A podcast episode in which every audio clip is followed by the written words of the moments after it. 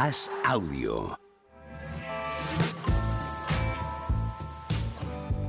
A ver, ¿qué tal? Que estaba dándole aquí al, al retweet del, del Twitter y he puesto en mayúsculas. Programón hoy. ¿Sí? Se vende así, ¿no? El, Bueno. o- o- ¿no, ¿Lo he hecho bien o cómo? Qué presión. bueno, pero ya me encargo yo. De lo del programón ya me encargo yo. Tú Qué encárgate del presión. hoy. Yo creo que va a estar mejor mañana. pero- Y mucho mejor el lunes. no, pero eso hay que decirlo, claro. Está mal. Eso, eso hay que decirlo después de que acabe este. Pues si no, estás un poco echando a la gente. ya, ya era un ¿Sabes? Hay que decirlo que Sí, es- hombre, es una- la gente inteligente lo habrá entendido así. No, es que chiste. no, gente inteligente sí, pero esta gente que está ahí al otro lado, quiero decir, La gente inteligente está haciendo otras la gente cosas. que está al otro lado está a las cuatro y media de la tarde con el Twitch puesto. A ver, quiero decir, en- ni en inteligentes ni en gente interesante caen, ¿no? Qué bien. Hoy estamos a miércoles 22 de marzo del año 2023 y hoy vamos a hablar aquí de un poco lo que queráis. Eh, ¿Todo bien, tío? Muy bien. Fenomenal. Qué buen primer comentario. Papas Candy. Juanma, me retiro en mis declaraciones, los Lakers no vamos a ganar el anillo. Es un- Empezamos bien. Una retirada Empezamos, a tiempo. empezamos una, retirada a tiempo es una victoria. Soldado que huye vale para otra Sí, guerra sí, sí. y podéis empezar a dar el coñazo ya con el año que viene. Eso es. Claro, con el verano, con lo que vais a fichar, lo que no. Jalen Brown, ¿no? He leído hoy que ya lo tenéis fichado. ¿Quién? Jalen Brown. Yo no quiero Jalen Brown. Claro que no. No me interesa para nada. Vamos a subir, ¿ves?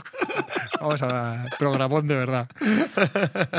Tedra, igual sois una buena radio de Ah, fondo mira, mientras pues trabajamos. ha Mira tú. Ha funcionado. Qué bonito, qué bonito. ¿Qué ha Ha funcionado? sido A ver, leer lo de programón y he tenido que entrar. Toma. Me cago en 10. ¿Ves? ¿Ves? Es que luego reís de mí. Va genio el marketing. Ahí estamos. RF Dream. Ojalá sean dos semanas lo de Paul George. Ah, lo dudo. La caída. La, se sabe algo. fea. Esto es arriesgado porque se va a saber en cualquier momento. Pero tiene muy mala pinta. Dicho, es- creo que esta mañana ya Charania cambiando el turno de la noche, digamos, de postpartido allá esta mañana en Estados Unidos, que tenía muy mala pinta. Eso ya se sabía, pero vamos, una forma de decir. Todos los mensajes que había ayer cercanos a él y al vestuario de los Clippers eran que tenía muy mala pinta. Hasta, hasta Ludort, que es el jugador con el que tiene la jugada fortuita de la lesión, Paul George, explica él que hay un momento del golpe, del contacto, que es el peor posible para una rodilla. O sea, que todo apunta a, lo peor, pero veremos. En cualquier caso, ahora mismo deberían, luego hablamos porque vamos a hablar de NBA, ¿no? Luego hablamos más de Pero podemos hablar si quieres ahora ya. ¿no? Pero deberían darse con un canto en los dientes si esto acaba en, en el típico esguince de rodilla, de mes y pico de baja. Eso es el mejor escenario ahora, prácticamente. Y, y aún así es malo. Y aún así es malo. malísimo. para- Vuelves para en un playoff, tan- vuelves tan tocado, necesitado de- vuelves de- forzando. De, todo en su mejor. Sí, se- ya hemos En- visto esas vueltas que no tienes la movilidad lateral óptima. Yo recuerdo Stephen Curry en 2016, el año que les remontan el 3-1, que no llega a ser Stephen Curry al 100% en, to- en todos los playoffs, pero acuérdate de Robert Williams el año pasado con los Celtics, Total. entrando, saliendo, un día Sí, sí, sí, dos nada. no, Mm. un día con explosividad, otro día no, y no sabías casi de qué dependía. Pero es que lo malo es que tiene más pinta de. Es que una lesión, lo que parece, les fastidia esta temporada y, No, el proyecto y el entero. proyecto. lo, que les queda de, lo que les queda de proyecto se va aquí. Ya juegan sin red, ya llevan demasiado Sí, tiempo po- esperando. No puede ser que todos los años pase Sí. algo. Ponen también el ejemplo de Yanis, es otro ejemplo en 2021 que parecía que no iba a estar en las finales y llega a tiempo. Sí, pero suele ser más lo malo que lo bueno, entre comillas. Y Sí. Yanis es un mal ejemplo para compararse porque tiene un físico. Es que lo de jugadores que por dentro yo siempre pongo el ejemplo de Tavares, porque siempre se pone ese ejemplo en el Madrid de un jugador que tiene tal consistencia, tal solidez, no solo por fuera, sino por dentro, los tendones y las articulaciones y todo, que no se lesiona aún de los demás humanos, sí, o lo que le pasaba a Lebron durante 18 eh, hasta, que, hasta que se ha hecho mayor. Pero tiene muy mala pinta y cambia totalmente. Por si le faltaba algo al oeste, eh, era, una, era un golpe así ahora. Realmente no cambia mucho. O sea, la sensación es que hay muchos equipos en el oeste, Enreda más. claro, la que más requieren que todo salga bien para que alcancen ese punto de cocción. Y según parece ahora mismo, va a todo lo contrario. Ninguno de ellos va a alcanzar ese punto de cocción y por lo tanto eso es básicamente que no pase nada. Básicamente que todos los equipos que andan sextos, séptimos, octavos acaben como sextos, séptimos, octavos y sean eliminados en primera ronda de playoff, que es lo natural casi en cada año. ¿no? Entonces, el factor caos en el oeste deviene de esperar que las situaciones cambien, de esperar que las cosas que no han sucedido durante la temporada regular sucedan ahora. Y todo lo que vemos en los Lakers, en los Clippers, en los Mavericks, en los Timberwolves, es que no. O sea, se van sucediendo las, las situaciones, sean fortuitas como en este caso o no, se van sucediendo las situaciones para que todo siga como lo que es lógico, que sean equipos pues menores. Sí, sí. Pero esto para los Clippers es terrible. Totalmente. Evidentemente, vamos. Pero quiero decir que es que aparte habían ganado cinco partidos de seis, habían cogido un poco de ritmo, sí, sí, sí. encajado más o menos de la mejor manera posible dentro de lo que haya Westbrook. Pues veremos. Yo tampoco compro mucho lo de que siempre pasa algo, porque es que al final, joder, esto también me enfada con Anthony Davis. Hay jugadas que son completamente separadas de todo lo demás. Esto es una desgracia que le pasa a cualquiera. O sea, no es un jugador que digas, joder, ¿cuánto se lesiona? Coño, esto es la rodilla de cualquiera. La ha pasado a él, que la pasa más veces.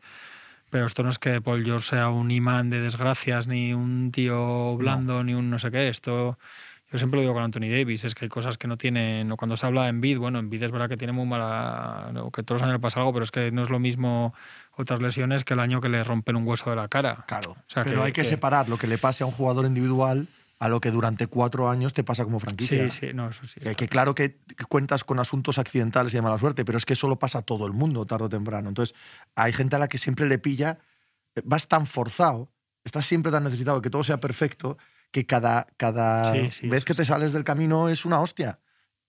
Y hay franquicias, lo que estabas diciendo antes de Yanis en las finales. Bueno, es que ese equipo ha vivido sin Middleton medio año y aquí todo Dios tiene lo suyo. Solo que hay equipos que van tan con el gancho que cada vez que les pasa algo se hunde todo. Y si todos los años se te hunde todo, por algún motivo, pues es porque está mal diseñado el proyecto. Sí, sí, sí, eso está claro. Es que son cosas, son cosas distintas. Todo esto que no sabemos qué ha pasado, ¿eh? Claro. Sí, eso lo de Charania que dicen es lo que comentaba yo, que ha dicho ya esta mañana que, que se teme. Hombre, todos, cuando se dice esto, cuando se empieza a decir se teme que es, que es grave, suele ser que es grave. Mm, suele ser que los, lo ven los médicos, pero tienen que terminar de confirmarlo, pero, pero ya, se, ya lo ven, ¿no? Hoy le hacían, le hacían ahora una resonancia. En, en cualquier momento se sabrá más a través de, pues de estos, de Buenarosque o Charania o el que sea. Dice Julich, la anterior de Paul George fue alguna cosa que estaba mal en la cancha. Sí, sí, sí, de verdad. Yo estoy muy, muy de acuerdo con lo que estaba diciendo Juanma y lo que apuntas tú, ¿no? Que pues son asuntos no relacionados el uno con el otro. Correcto. Y, luego a mí es un jugador, lo he dicho muchas veces, ¿eh? que, que me cae mejor que la mayoría. Me parece que tiene peor fama de lo que es. O sea, hay otros, hay otros que. Hubo una época que no te caía bien.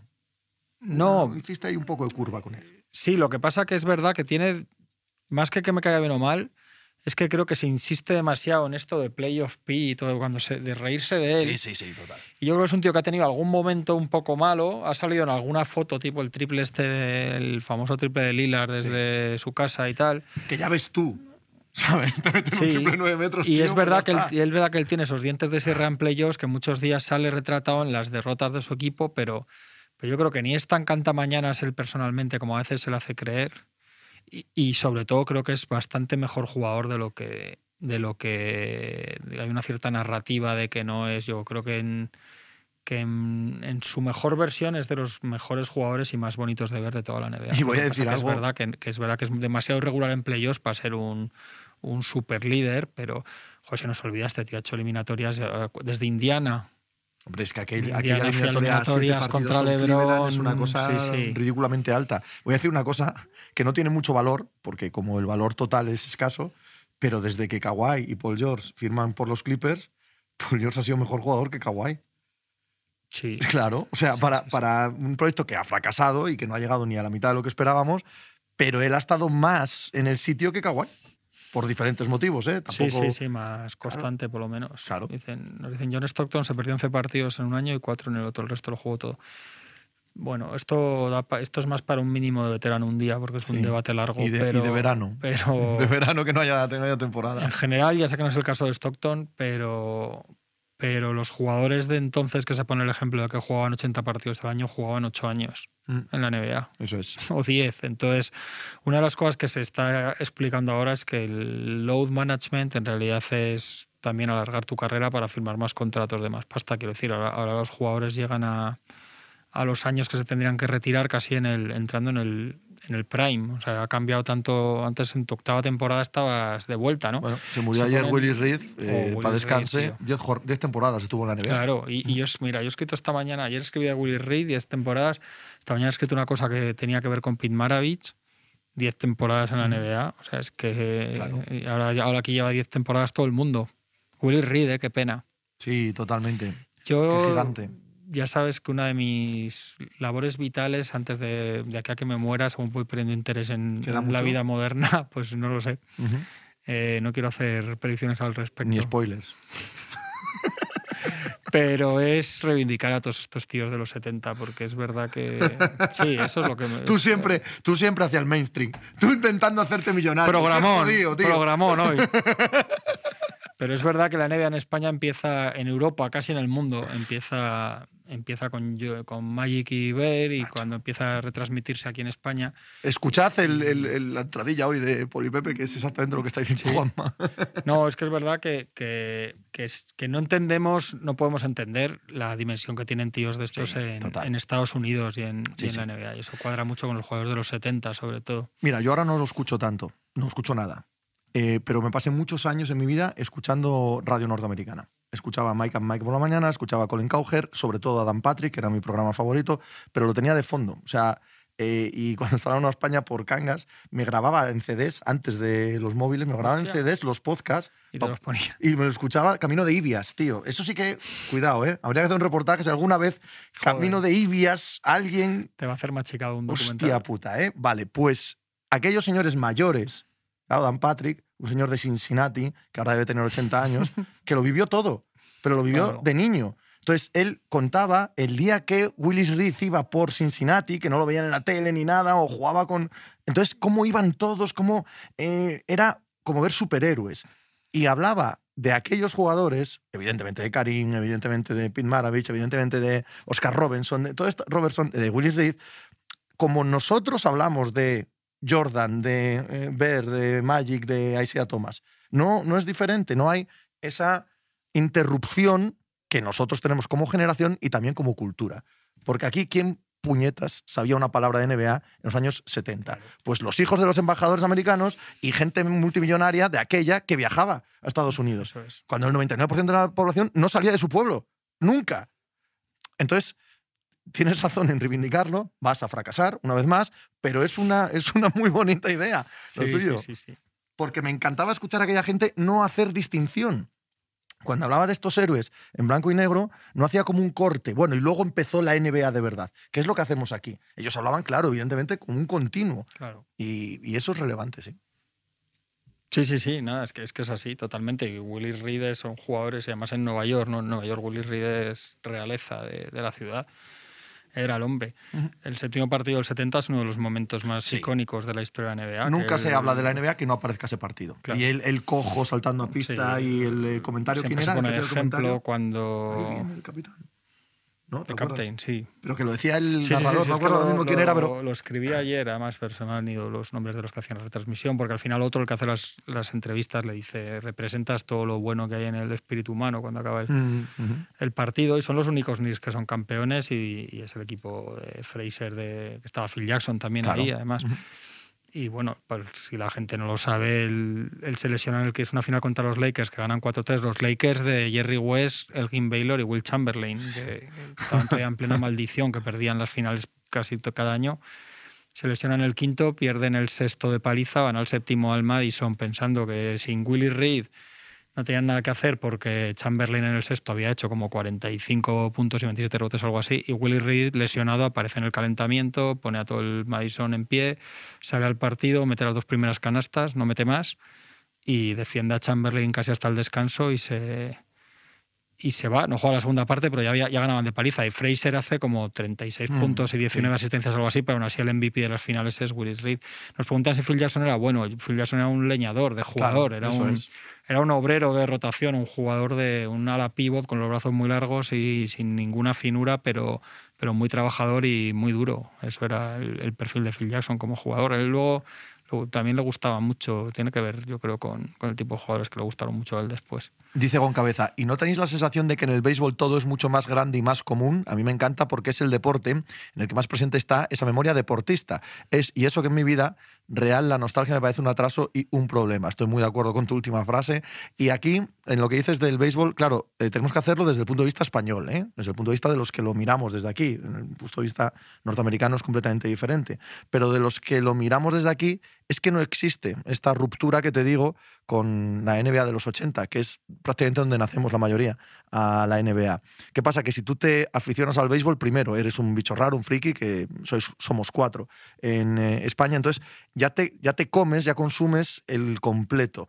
Y es verdad que existe esa continuidad absoluta en el béisbol con respecto a lo que pasó en el siglo XIX a lo que pasó en, en, el año 1912, ¿sabes? ¿Por qué? Porque ni han cambiado en exceso las normas, ni ha cambiado la manera de jugar, ni tampoco hay ningún punto en el que de repente se convierta en un fenómeno global, ¿no? Ha seguido siendo lo mismo sí, toda la vida. Entonces, mmm, si entras dentro del béisbol, entras dentro de toda su historia. Entonces no notas esa, esa disrupción, esa ruptura. Es verdad. Sí, sí, sí. Y de, bueno, ese es su encanto también, ¿no? Sí, a, a, mí, a mí, me parece, tiempo. a mí me parece que, que ese sabor a, a whisky de, de, madera de roble, a, humo de tabaco y tal, le viene con, muy bien. Se afeitaban con la navaja. Sí, ¿no? le viene muy bien. Yo siempre cuento lo mismo, tío. vías del tren. El béisbol, el béisbol tiene anécdotas cuando empieza la MLB, o sea, ya profesionalizado, de equipos a los que asaltan los indios en diligencias y en trenes Sí, sí, no sé sí, si claro, me explico. claro. Te, sí, da, es que te, es te, eso. te pone una perspectiva alucinante. Es eso el valor que tiene esa competición. O sea, es eso, el béisbol es eso. Y cada vez más, ¿eh? Según la NBA evoluciona hacia un sitio, el deporte americano hacia otro, el béisbol se- ese es su, su nicho. Que dice Buja que los Lakers no van a ir por Kyrie, es que esto te lo está diciendo todo el mundo en verano. Eso es lo que parece. Lo que pasa que en verano vete a saber. Lo que pasa en los Mavericks, lo que pasa en los Lakers, lo que pasa con Kyrie. Habría Pero- que esperar siquiera a ver lo que pasa en los playoffs, que nos adelantamos Claro. mucho, porque vete tú a saber la cantidad de historias que se van a romper o a nacer es. en los playoffs. Pero ¿no? parece claro que ahora mismo la idea es esa. ¿eh? No, o sea, ahora mismo no, no se cuenta con eso, pero bueno, a saber.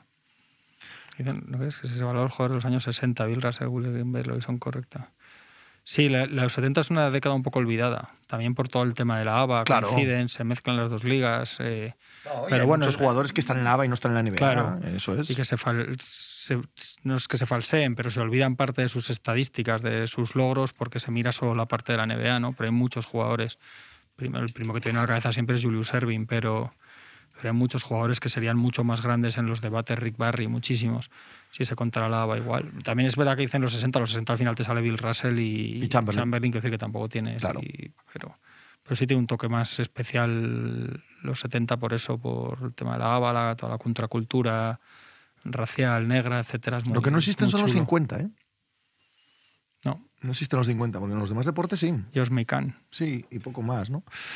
Jaime Dávila, ¿qué pasa? ¿Cómo estamos, tío? ¿Qué tal, Pepe? ¿Qué tal? ¿Cómo ¿Cómo, estáis? cómo- cómo va la vida? Elegancia, ¿eh? Bien, muy bien. Sí, tío. hemos tenido visita esta mañana y había que Coño, venir no lo digas, haber dicho que venías así para, ¿Quién ha visitado? para estar en la. Eh, vi el, el presidente de World Rugby, eh, Bill Bamber. Y muy bien, la verdad. Y bueno, también ha venido la Federación Española de Rugby. Sobre todo, pues ha sido una visita eh, oficial, la primera que hace World Rugby en España, porque han presentado las World Series de Seven, que van a ser aquí en Madrid, en el Metropolitano, los tres próximos años. Así que ha sido muy interesante. ¿Has visto el Seis Naciones? Sí, un poquito, sí. ¿Te gustó? Yo estoy muy contento porque he vivido dos veces en Irlanda, así que muy contento. Y sí, eh, ayer os lo decía Jorge que ha sido de los mejores seis naciones de los últimos años y se ha visto muy buen rugby, he estado pendiente de ello y yo coincido, han sido partidos muy interesantes y muy bonitos sobre todo. ¿Hablamos un poquito de NFL? Sí. Hacemos una- si me dejas un segundo, Sí, hablan de, Bocu, de Bocuse y de los 60. Solo quiero decir que el que lea libros de baloncesto, hay un libro que se llama The Last Pass, de la relación de Cousy y Bill Russell, que es absolutamente maravilloso. Eh, ¿Qué pasa? No, el- Ah, el- la frase de tío Raimundo que no voy a saltar, me la voy a leer cuando acabes porque me ha parecido No, es un libro sobre, las re- sobre las, las- los reproches que, Bill- que Cousy se hacía a sí mismo después con todo el tema racial, cómo vivió los, los prejuicios con Russell, etcétera. Es maravilloso, es un libro que te pone al borde de la lágrima en muchos momentos, muy, muy de verdad, muy, muy emocionante. Genial. Eh, volviendo al tema del rugby, dice tío Raimundo, ¿ha llevado a la federación los nuevos pasaportes falsos? No, no, se ha hablado precisamente de aprender de los errores. Llevaban un maletín. ahí en el- De aprender de los errores otra vez. Otra vez. Eso es. bueno, muy bien. Nos, nos gusta que la gente aprenda de los errores, ¿verdad? Vamos a hablar de, Vamos a hablar de del rugby con cascos. ¿Eh? Vamos a hacer el rugby con cascos. Rugby Eso con cascos y con gafas. Podemos hacer el debate. Sí. Que los del rugby dicen, Oh. pero esos son Hemos unos... dicho que programón. ¿Eh? Total, ¿eh? ¿Qué es más duro, el rugby o el fútbol americano? Hacemos un análisis de lo que ha pasado en la agencia libre. Lo que pasa que es muy complicado hacerlo cuando probablemente las dos piezas más importantes Claro. todavía no están ¿no? en sus eh, futuros equipos. Pues ya haremos otro. Como es gratis. Claro, joder. De lo que ha pasado. Entonces, ¿quitamos a Aaron Rodgers y a Lamar Jackson del medio o, o decimos algo de ellos para empezar? Hombre, es que yo creo que Rogers podemos hablar dando por hecho que van los Jets, ¿no? ¿Eh? O sea, que podemos hablar como jugador de los Jets. En el análisis, ¿no? ya, ya, ya, pero vamos. Si alguien Podemos puede sorprender de es. Rodgers, Ya, eh, también ya, te digo. Eso está claro.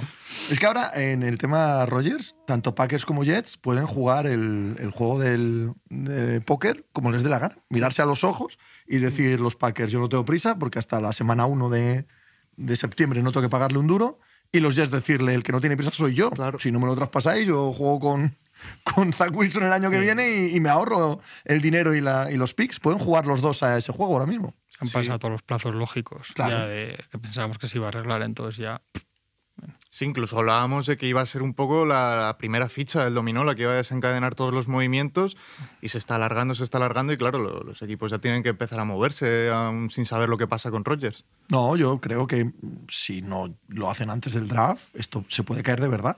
Mm. Quiero decir, eh, Packers querrá elecciones de draft para este draft, para, para Claro. construir plantilla este año. Si llegamos al draft y no llegan a un acuerdo, cosa que me parece completamente imposible, Mm. pero ahí sí que es verdad que existiría el riesgo de, aunque sea público, Sí. que los Jets y Rogers han llegado a un acuerdo y que los Packers quieren eh, vender a Rogers a los Jets, aún así, que esto se cayese, que esto no llegase más adelante. No sería nada descabellado y como tú dices, parece ser que el problema sobre todo es lo que pide Green Bay, que está pidiendo demasiado por un jugador de la edad de Rodgers y es Y saber... el eh, contrato. Y el contrato. Claro, no, claro. la clave aquí es la edad y el contrato. y es saber a- cuánto están dispuestos a tensar la cuerda todas las partes. Lo que tú dices, es una, es una partida de póker. Que al ¿Cómo final es que acaban los Ravens. Rogers. De suplente de Lamar, ¿no? Porque Lamar os va a salir barato, 32 millones del eh, franchise tag y no sé, hay hueco ahí para otro quarterback. No va a jugar en los Ravens. Hoy estoy ahí. Decía antes a Pepe antes de empezar el programa que creo que va- el quarterback de los Ravens en la semana 1 va a ser Teddy Bridgewater. Yo no sabía ni que Teddy Bridgewater seguía vivo. Hoy, mañana no sé lo que Me ha diré. sorprendido mucho la noticia. mañana actualizamos. Ujú. Pero hoy lo veo claro. Joe Flaco, ¿no lo ves? no, no, no lo ves como... Me encantaría. me encantaría. ¿Cómo veis el tema de Lamar Jackson? ¿Por qué este también silencio estampa? ¿Alguien está preparando la oferta de verdad para hacerse eh, hueco salarial para los 50 millones que quiere cobrar al año y, y poner el propietario los 200 asegurados que va a exigir? Está haciendo movimientos en el draft para no pagar una elección muy alta. Siempre se habla de los calls. Bueno, los calls no van a dar el 4 por, eh, por Lamar Jackson, que tienen. Quizás si pasan del 4 al 20 y de ahí Claro. sacan otras dos o tres primeras rondas, bueno, podrían intentarlo, pero si no, no. Yo, yo no sé exactamente en qué estado está ahora mismo. Eh, eh, la rumorología no habla gran cosa. Me parece extrañísimo el silencio que hay alrededor de, de Lamar No. Jackson. Es un tema del que se habla, se especula, pero movimientos no hay y no hay avances por ninguna parte. Mencionabas los Colts, yo es una opción algo sensata, lo que siempre lo he pensado, que pueden bajar un poco y a partir de ahí ya apostar por, por la mar. Pero ni hay voces tampoco que dicen que eso va a pasar, ni, ni están. No hay nada seguro. Entonces, ¿qué, qué va a pasar? ¿Nos vamos a encontrar con la mar, con el franchise tag y otro año en- Yo no lo creo. No, No. creo que eso sea una opción, ¿no? Yo tampoco. Pero que den el 4, coño. Claro. Es un MVP en, en su prime. Joder, Eso, coño. eso no va a pasar. de lo soñar. No, también se ha dicho que, que no, es que no hay muchas novedades, es verdad. Lo único, o sea, el, el- el sindicato, de, o sea, la asociación de jugadores dijo que, que había un caso claro de, de que no se quería por parte de los dueños meter ahí el- la tijera y lo hablábamos el otro día.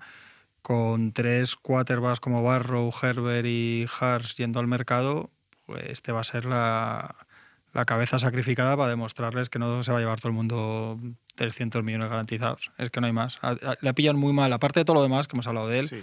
sus, sus características extrañas como jugador, las dudas que tienes, el tema de que no tiene agente, el tema de la situación con los Ravens, ha coincidido que, que se quiere que es muy mal verano para salir al mercado. Mm. Por eso, pues como si le das a este lo que le des a este, le vas a tener que dar más a los otros tres. Claro.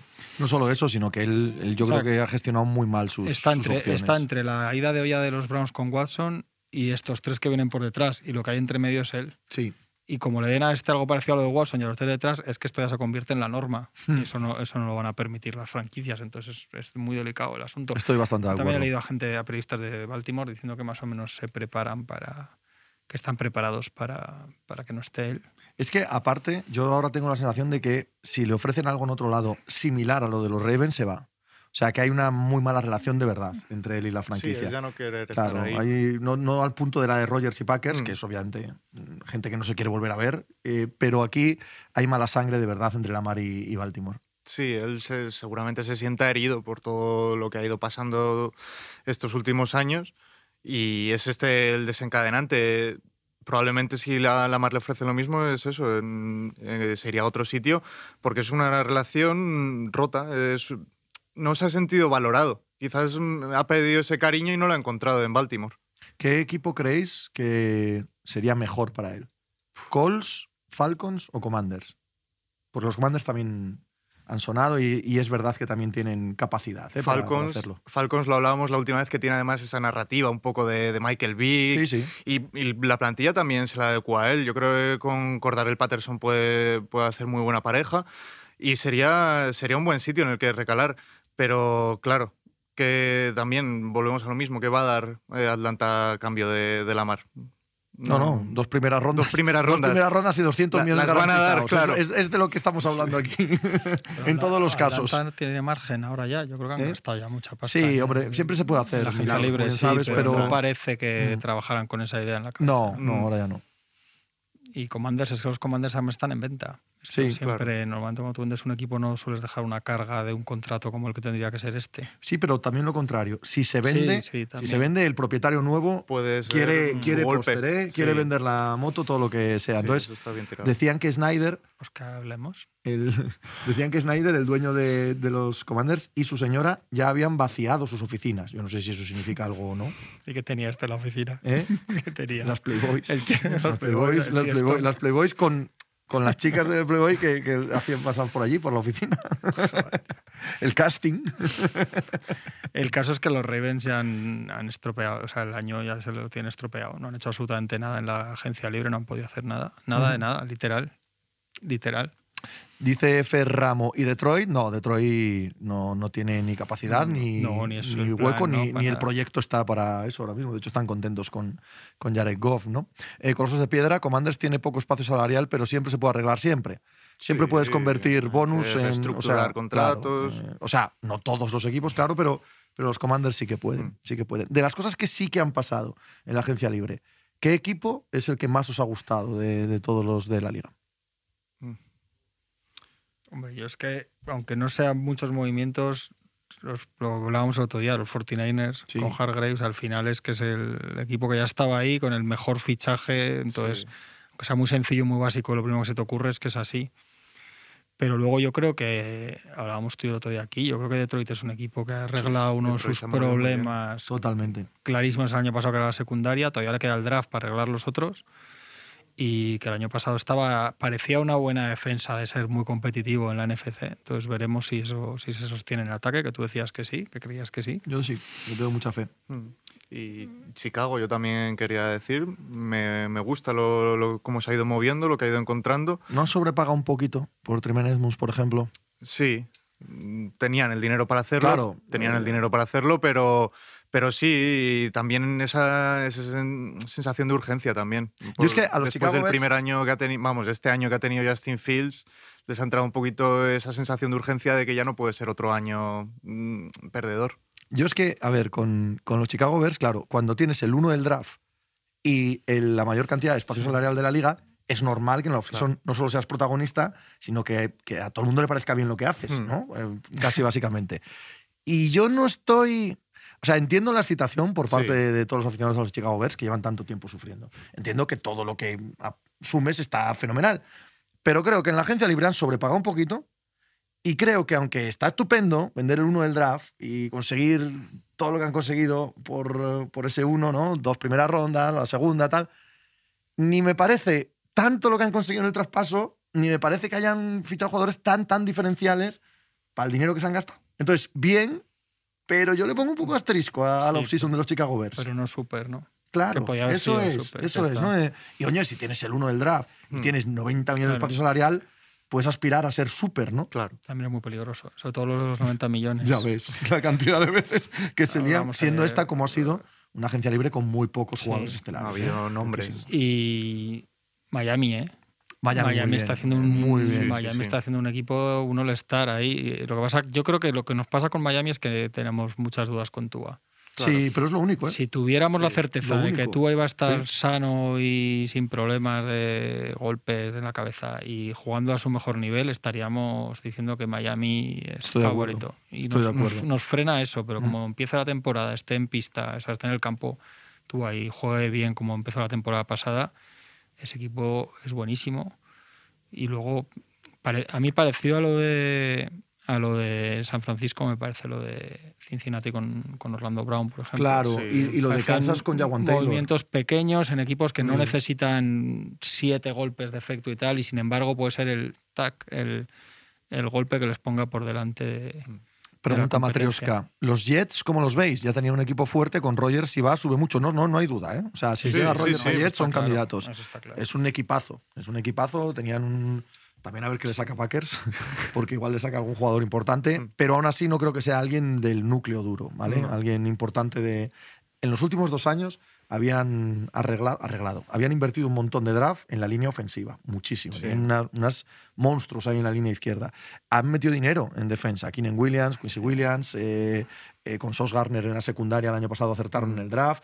Es un equipo que tenía receptores, que, eh, que también el año pasado con el draft, eh, corredor joven, Chris eh, Hall excitante. estuvo muy bien hasta la lesión. Tú pones a Aaron Rodgers ahí, ese equipo es candidato, Sí, candidato a todo. Sí, sí, Debería por supuesto. Está poniendo bonita la división. Muy, muy bonita. Era lo que yo quería, porque me gusta que sea divertida y que sea competida. ¿Sabes? No me gusta que sea un Claro, paseo como estos últimos años, ¿vale? Sé.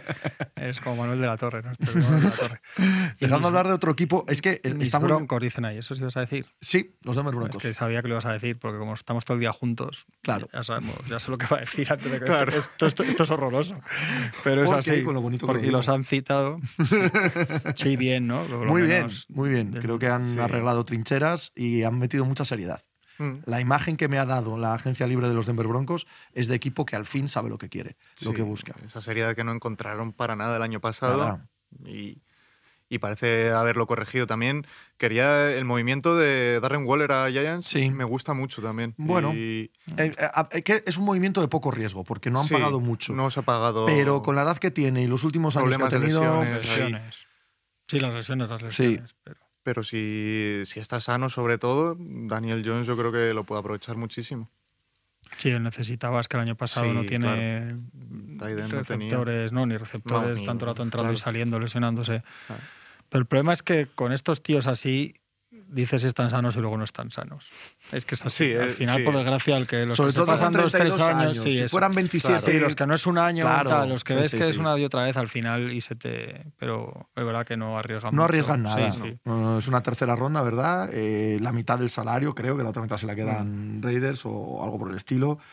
No es un movimiento de riesgo. No hay mucho que perder, Los Jets, los Jets, perdón, los Giants están muy contentos. Hacen ese Mm. movimiento casi con. Venga, como estos, ¿sabes? Encima de la mesa. Sí. Cuando consiguen, antes de que empiece la offseason, renovar eh, a largo plazo a, a Daniel Jones, mantener a Saquon Barkley, que parecía difícil que consiguieran ambas. No fue un gran equipo el año pasado, pero fue un equipo en crecimiento, un equipo para estar orgulloso. Sí. Sí, hombre. No sé, es un equipo que ahora mismo exuda alegría, ¿no? Y venga, pues nos la jugamos a ver con Waller a ver qué tal.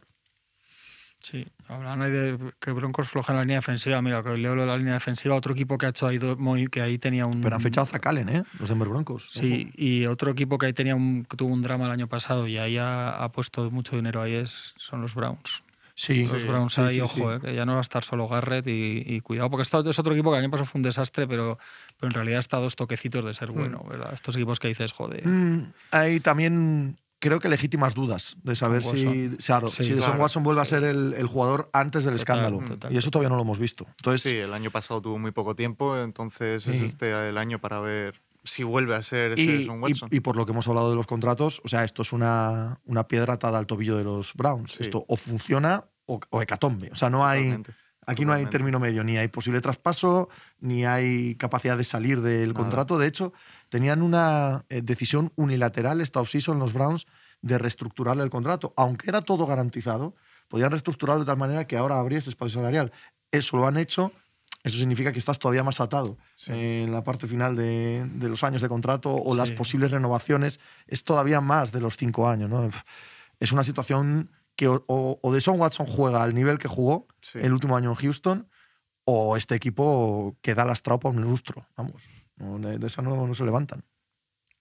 Totalmente. Y lo que hablábamos antes, que estamos en el primavera de 2023 sin equipo Bobby Wagner, Siki Elliott, DeAndre Hawkins en el mercado, Lamar Jackson en el mercado. Es, Ekeler. La realidad de la NFL es Ekeler- absolutamente terrible, Es la- trituradora. Es una carnicería absoluta. Ekeler con unas declaraciones maravillosas. Sí.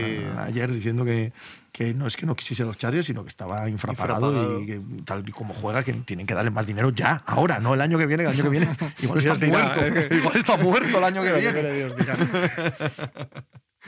Micam, ¿creéis que las adquisiciones de la OL de Steelers pueden hacer que le den prioridad a un cornerback en primera ronda? Pues muy probablemente sí. Mm. Muy probablemente sí. Eh, si un malo, ¿no? El de, el de Eagles es un muy buen fichaje por parte de, de Steelers y era un asunto que tenían que arreglar porque desde. Claro, la retirada y el final de Rodlisberger lo tapa todo. Mm. Pero el último año de Rodlisberger, o los últimos años, ya fueron muy mediocres Sí, de- ya- del ya juego de quarterback. esas carencias. Y sin embargo, la línea fue la que se fue hundiendo ante nuestros ojos sin casi darnos cuenta, ¿no? Mm. Eh, Ponzi, Villanueva, De Castro, hostia, aquella línea era sí, sí, increíble, era increíble aquella línea. Y, y es que desapareció. ¿Quién- y esa parte fue esencial para el hundimiento también de. ¿Quién ha dicho que le llamó? Pittsburgh. Ha dicho. Los 49ers. Eso, eh, Los 49ers, sí. Le llamaron. Yo no me lo creo.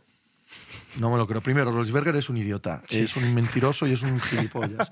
Y luego no veo yo a Y di- Y no Shanahan. has dicho lo peor que es. No, Ahí. no lo he dicho porque me puede demandar.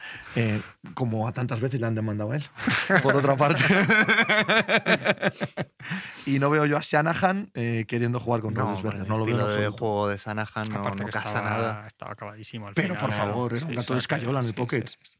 Gato escayola ahí en una, mm, un juego tan dinámico terrestre que tienen los 49ers. Otra cosa es que coincidieran en alguna combine, en algún bar o tal, y yo te llamo, no Un sé qué. chascarrillo de te claro, vuelves. correcto, pero vamos, no me imagino yo a, a Shanahan llamando a Roethlisberger, pero en los- absoluto. Los Steelers sí, la, esa división también nos van a dar a nosotros por todos los lados. Pues Es que va a estar la FC, el- yo creo que el nivel, sobre todo la clase media, yo creo que hay una diferencia con la NFC importante. Buah, pero O terrible, sea, no, terrible. no los dos o tres mejores Sí, ni sí, los sí, otros sí. peores, pero todos los de en medio yo creo que va a haber una diferencia a favor de la FC brutal. ¿no? Ya, lo, ya luego el año pasado, en realidad. ¿no? Sí, O sea, el quinto, sexto, séptimo, yo creo que era mucho mejor en la FC. sin duda, sin duda.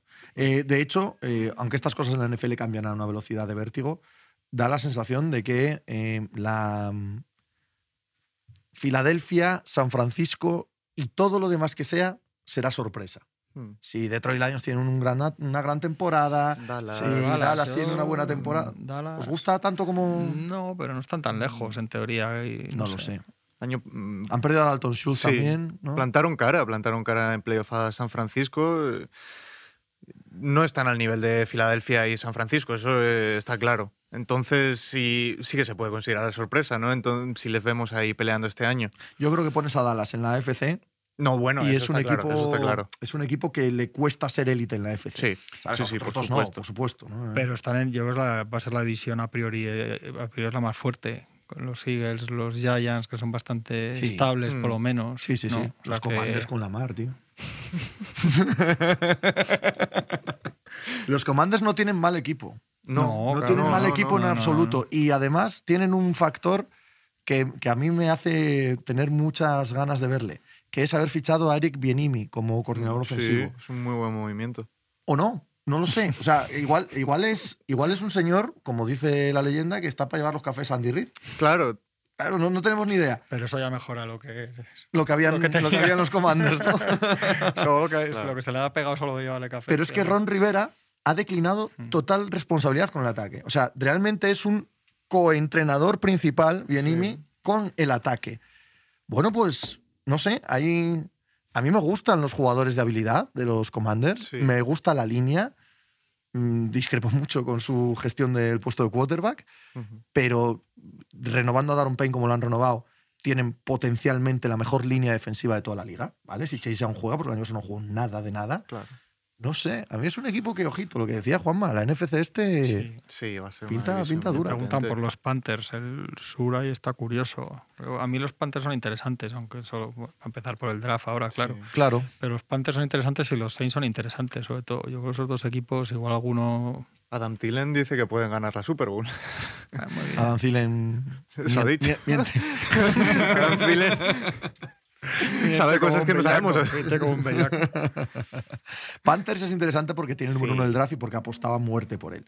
Y esa apuesta a muerte por él indica que, que quieren ser agresivos, ¿no? Que, que no quieren dejarse nada en el tintero ni, ni ser timoratos con esa elección, con el jugador que tenga el mejor suelo. No, no, que van a ir a degüello por lo que creen. Y bueno, eso siempre es interesante. Pero yo creo que aún le falta un poco para que este equipo nos. No sé. Ya.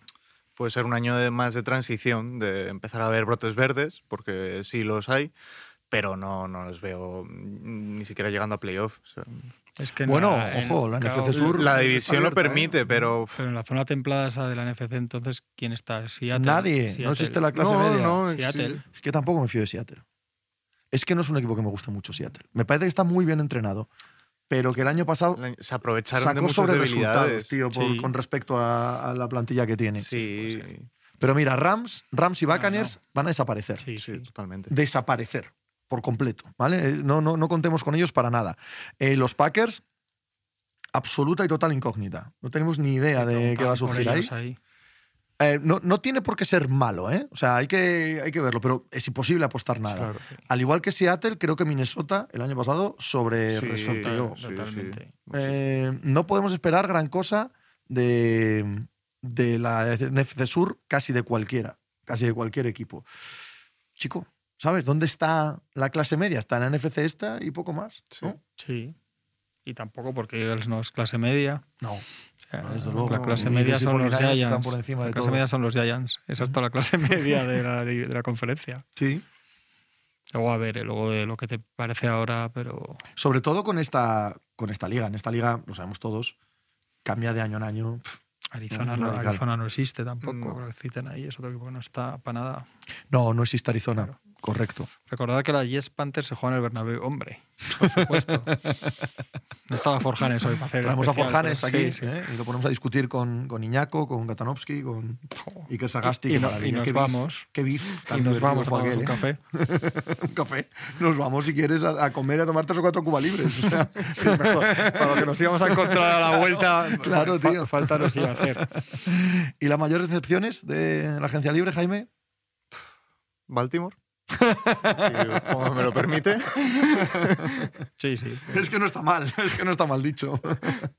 Sí, sí, sí. Sí, Es que no podían hacer nada. Es que la realidad es que tampoco podían hacer nada. no. Los no, Raiders. Ni, ni dinero, ni dirección. Los ni- Raiders. Los Raiders, puede. pagar a Garópolo, mm, perder jugadores. movimientos raros. Movimientos raros, sí. ¿No?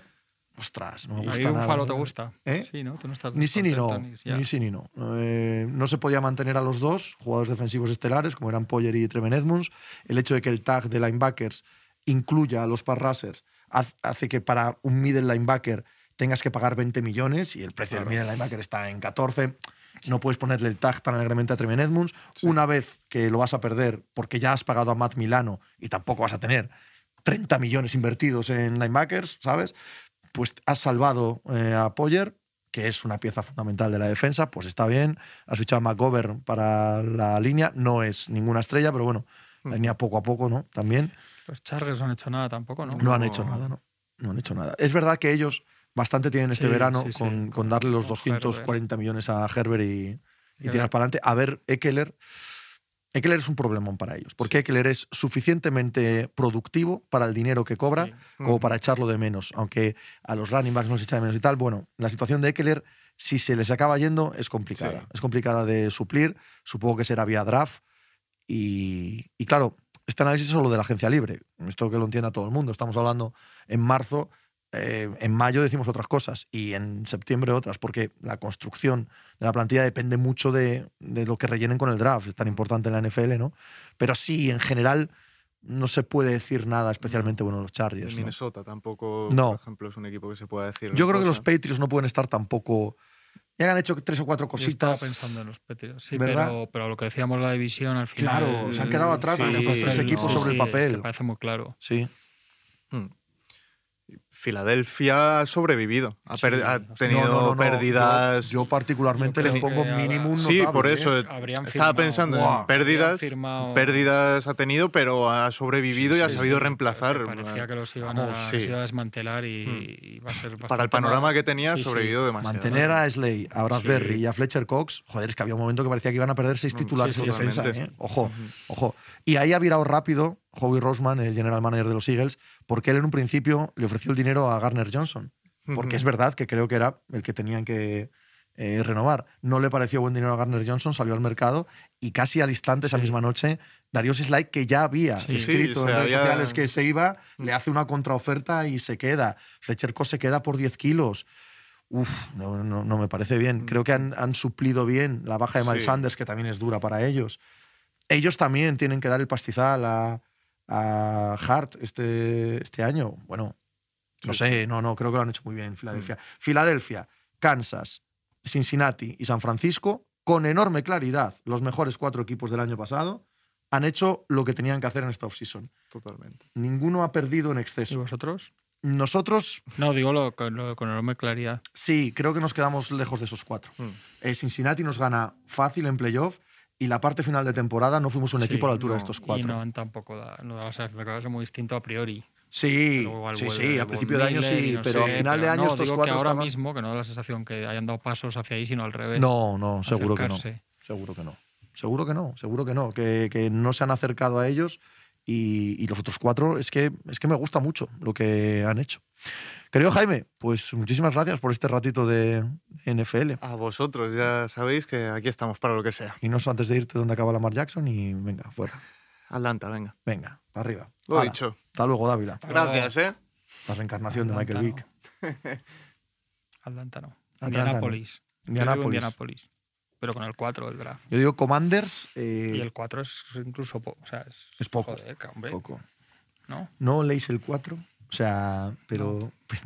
no. Lesión de Dios Miller. Hombre, eso es muy importante. La lesión de Von Miller es, es el tipo de jugador que dices, bueno, solo por un tío. Pues sí, solo por un tío No es solo un tío. te cambia un partido. Claro, pero- el pero día además- que tiene que estar es. O sea, le dimos 120 millones, es mentira, pero bueno, eh, 60 garantizados si le dimos, eh, por algo. Porque, porque te cambiaba Sí, la sí. perspectiva de una juventud El que habíamos día, sí, puesto ahí a- al Parras que no ha funcionado casi ninguno. Primeras y segundas rondas a Cholón.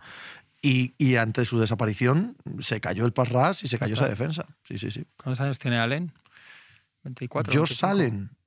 Yo salen no más, hombre. Más ya. Sí, Sí. debió llegar con 23 a, Bueno, claro, a, a la NFL. 20, o sea, 28, 29 igual. Sí, pero No. vamos, está en prime absoluto. Bueno. No- no- sí, eso no hay problema. Aquí El problema no es Josh Allen. El Ya, problema no es ya, Josh Allen, ya te lo digo yo. quería ponerte. ¿Nervioso? ¿Qué dices? Si estoy deseando que vuelvan a, vuelvan a su mediocridad para poder disfrutar de la off-season sin tener ninguna, ninguna tensión de que ganen el anillo.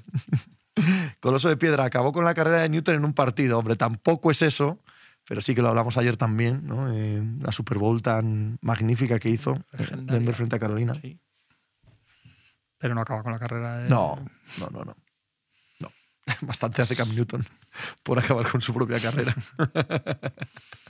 Paul, ¿qué os parece Kellen Moore, coordinador ofensivo? Pues eh, tuvo un, momento ahí de, eh, de ascensión absoluta ¿no? con los Cowboys. Le entrevistaron para el entrenador jefe y ahora ha perdido bastante, ¿no? Ha perdido bastante currículum, bastante ascendencia con el resto de la liga. ¿En qué década volverán a ganar los Patriots? Que estamos hablando de ellos. Eh, ¿Qué Yo dice no los Patriots? apostaría mucho. ¿Que ¿En qué década volverán a ganarlos la división? Ah, a bueno, va a ser esta. que esto cambia muy Sí, rápido, sí. que esto cambia si rapidísimo, rapidísimo, rapidísimo. Nos eh, dice Josh, que tiene 26 años, eh, Josh Allen, imagino. Coloso de piedra, Newton llegó a ese partido en el MVP y no levantó cabeza. Luego, malas decisiones. No, hombre, no. Eh, un, un partido no hunde a nadie de esa manera. Buen Banjama. Los Steelers siguen en la liga, por lo que Sí, parece, pues sí. sí. ¿no? toallicas, sí. Sí, ¿no? Terrible Towell. El Tower. ¿A qué te gusta Es a que ti? son mejores que nosotros. Este año van a ser mejores que nosotros.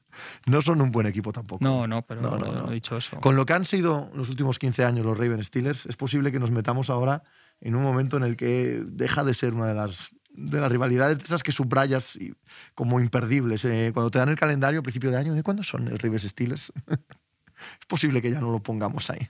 Totalmente. Y bueno, yo sí, pero a ver a a Bridgewater ahí, en Pittsburgh. Salva Win, ¿se sabe algo de Paul George? Pues nosotros que sepamos, no, no, no han dicho nada todavía. Si no, nos lo habrían comentado, imagino. Sí, ahí lo pondría. Pero lo último que se sabía es que ha amanecido Estados Unidos diciendo que tenía muy mala pinta, que es lo mismo con lo que se acostó. Ujú. Pero vamos, que tiene muy mala pinta. En un grupo que estoy de 49ers, se especula con traspasar a Brandon Ayuk por una primera ronda para conseguir right tackle. El primero, ¿creéis a alguien pagaría una primera? No. ¿Creéis que sería buena idea? A la primera no, a la segunda sí, claro. Hostia, las, prim- las primeras rondas sí. valen más, ¿eh? Sí, sí, no, no, no, totalmente. Eh, David Álvarez May, vuestro favorito a la Super Bowl, que quede claro que es imposible decirlo en marzo, ¿vale? Es una, Sí, pero 49ers Chiefs. Es una ridiculez, pero 49ers Chiefs. yo, yo también. Así, por... a lo loco. Yo también. Paul, el Ravens Steelers puede ser dos ratas peleándose por un churro. Eso, pues, eso es lo que era, que nos gustaba. Ahora, pero ahora va a ser mucho peor. Coloso de piedra, yo siempre recuerdo de los Steelers al señor Paul Amalu. Joder, hace años, Joder. ¿eh? Que no ves esto. Martín, Sa, ¿cuáles son para vosotros los cinco mejores quarterbacks de la liga? Venga, este, este tema, dale tú. y así me vuelvo. Vamos a ver. Patrick Mahomes. y luego otros cuatro. Luego, el segundo es Mahomes lesionado. El tercero Mahomes con una venda en los ojos, con el casco al revés. El cuarto, el chico de Kansas.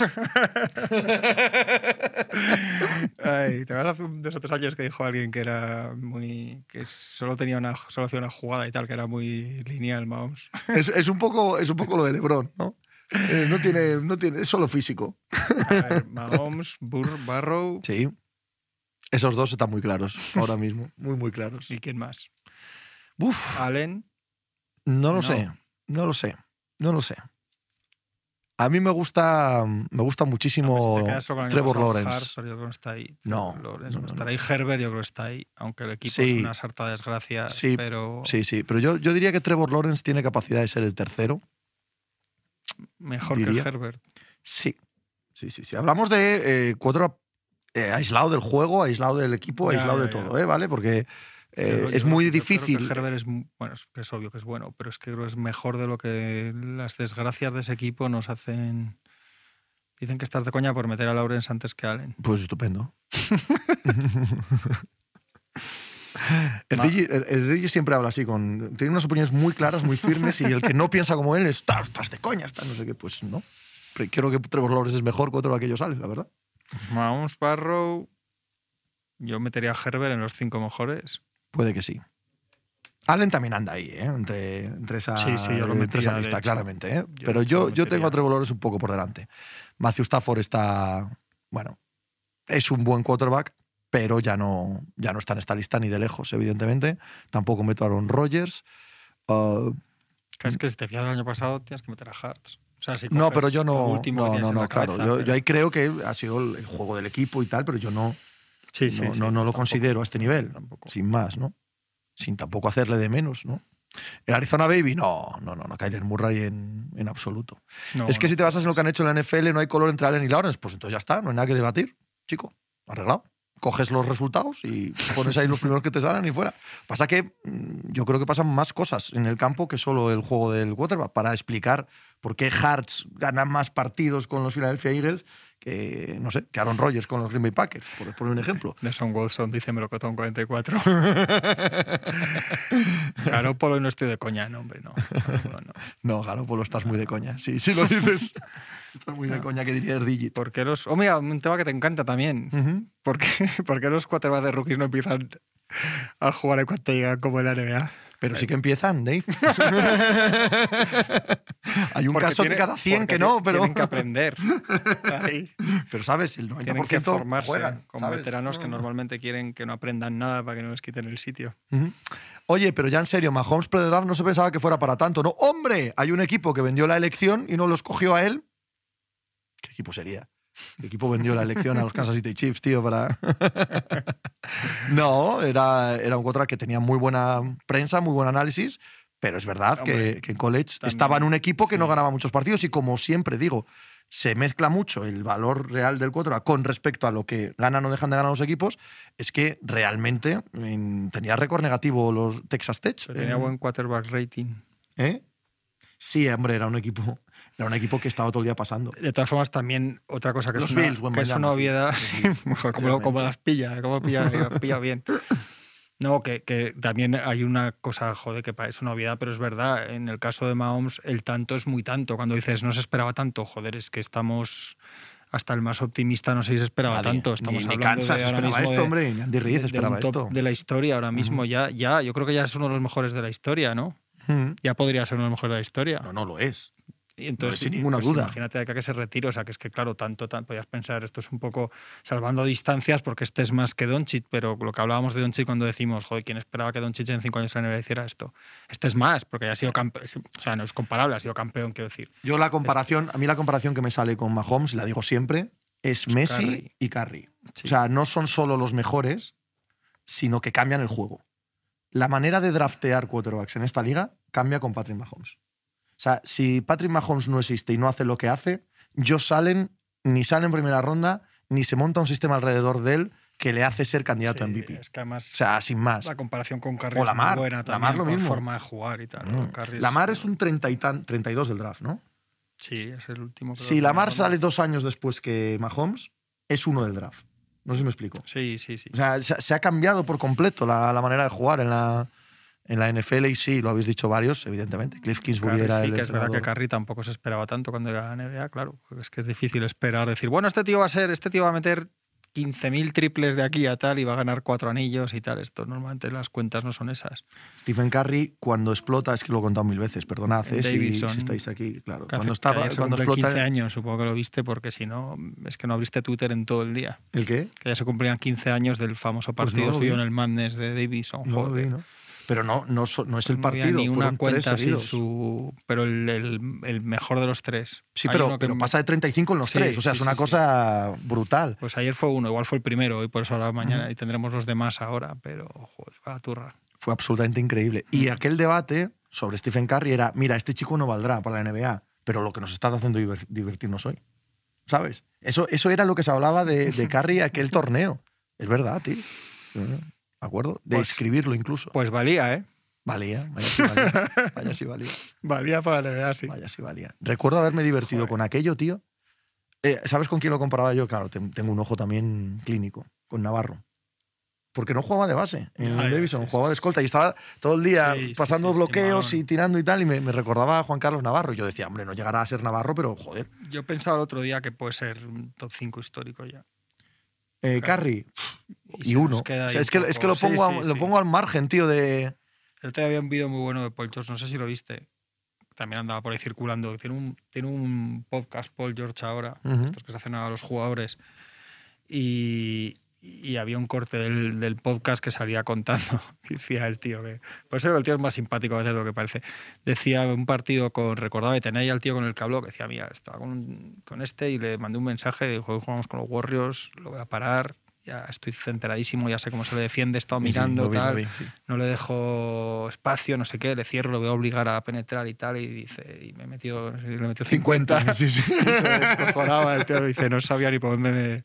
Y a raíz de eso otra vez lo volví a pensar, digo, joder, cómo, cómo de bueno es de verdad, o sea, que lo es, pero cómo de, de top histórico es Stephen Curry de verdad. ¿eh? O sea, que te acostumbras, quiero decir que no te acostumbras, pero que, que normalizas un poco y cuando pase, yo creo que a él y, y LeBron son top 5 de la historia para mí. Igual. Es, es una cosa. Cuesta mucho decirlo, pero Sí, en el caso de LeBron no, pero en el de este es que está más cerca.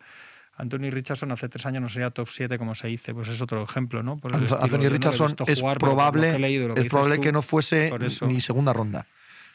con, con una, con una NFL 2012 es, es probable que no fuese en segunda ronda, pero insisto, tampoco ellos salen. O sea, ningún jugador que tenga un 50% de, de acierto de pases en college iba a tener ninguna opción.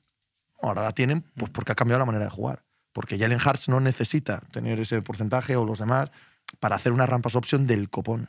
Y, y ya está, y han cambiado la manera de jugar por Pat Mahomes. De la misma manera que en la NBA, ahora todo Dios tira triples Sí, y sí. todo deviene de, de la explosión de Stephen Curry. Mm.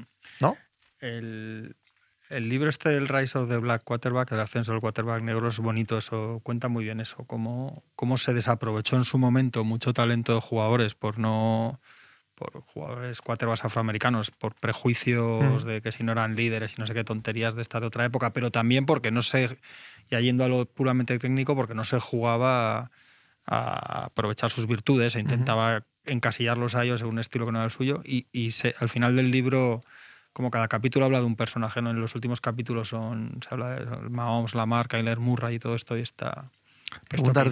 si Cam Newton no ayudó también. Creo que no, Erdigit. Creo que no ayudó Cam Newton, ni Steve McNair, ni Donovan McNabb, eh, gente que jugó Super Bowls, siendo quarterbacks eh, negros. Michael Vick, que también fue un. Michael Vick se empareja más con Allen Iverson, ¿no? Fue un fenómeno cultural de primerísima magnitud. Pero a estos quarterbacks negros, que tenían capacidades físicas y que se podía correr y tal, que esto también es un prejuicio gigantesco, pero bueno, entendedme, para la simplificación, se les, no se les aprovechaba sus virtudes, como que brillaban aún teniendo que tapar sus virtudes ellos, no el esquema. ¿Vale? Muchas veces, aunque no fuesen pocket passers, se les diseñaba jugadas de pocket passer, etc. Esto empieza a romperse eh, con muchos jugadores y de manera muy gradual, pero sobre todo con Mahomes, porque lo puede hacer todo. Porque lo puede hacer absolutamente todo en un campo de fútbol. Y a partir de ahí se empieza a valorar que esa gente que puede hacer cosas tan espectaculares en lo físico, coño, diseñales cosas que vayan a favor de corriente. Que no tienes que predeterminar estar en un tercera y doce en el pocket, en shotgun y carretera, tío. Y a partir de ahí se empieza a ver con otros ojos a este tipo de Kaepernick, quarterbacks. preguntan por Kaepernick. Es que Kaepernick yo creo que acaba siendo un mal quarterback. Esto es una apreciación personal, por supuesto. Pero Kaepernick, a pesar de que juega en la Super Bowl, yo creo que él es un mediocre quarterback.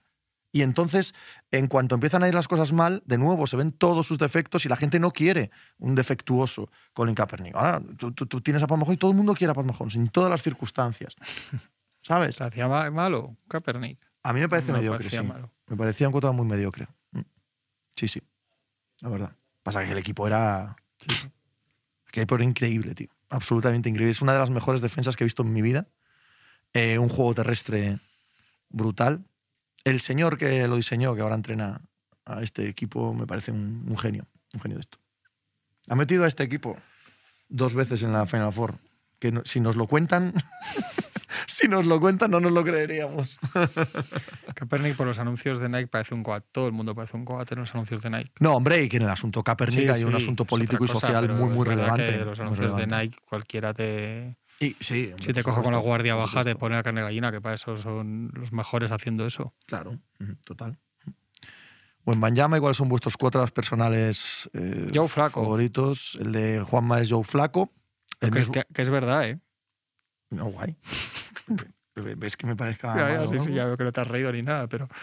El mío es Von Miller, mm, Bruce Smith, Matt Milano, Jordan Poyer. Pero viste el... ¿Te acuerdas del pase de Joe Flaco en Denver? Se me ha olvidado el nombre del, del, del cornerback que la lía, o el safety que la lía, Rahim Moore. No me acuerdo, nadie, daba igual, nadie habría podido... Es una cagada. Es una cagada de tal calibre de la secundaria de. Denver. Es un melonazo de Joe Flaco. Edmund ya no, ¿eh? No, sobrevalorado, Miquel. Tremaine Edmund está sobrevalorado y además sobrepagado. Flaco le gana a Kaepernick entre comillas. No, hombre, no, claro que sí, claro que sí. Quarterback wins, venga. Magnífico.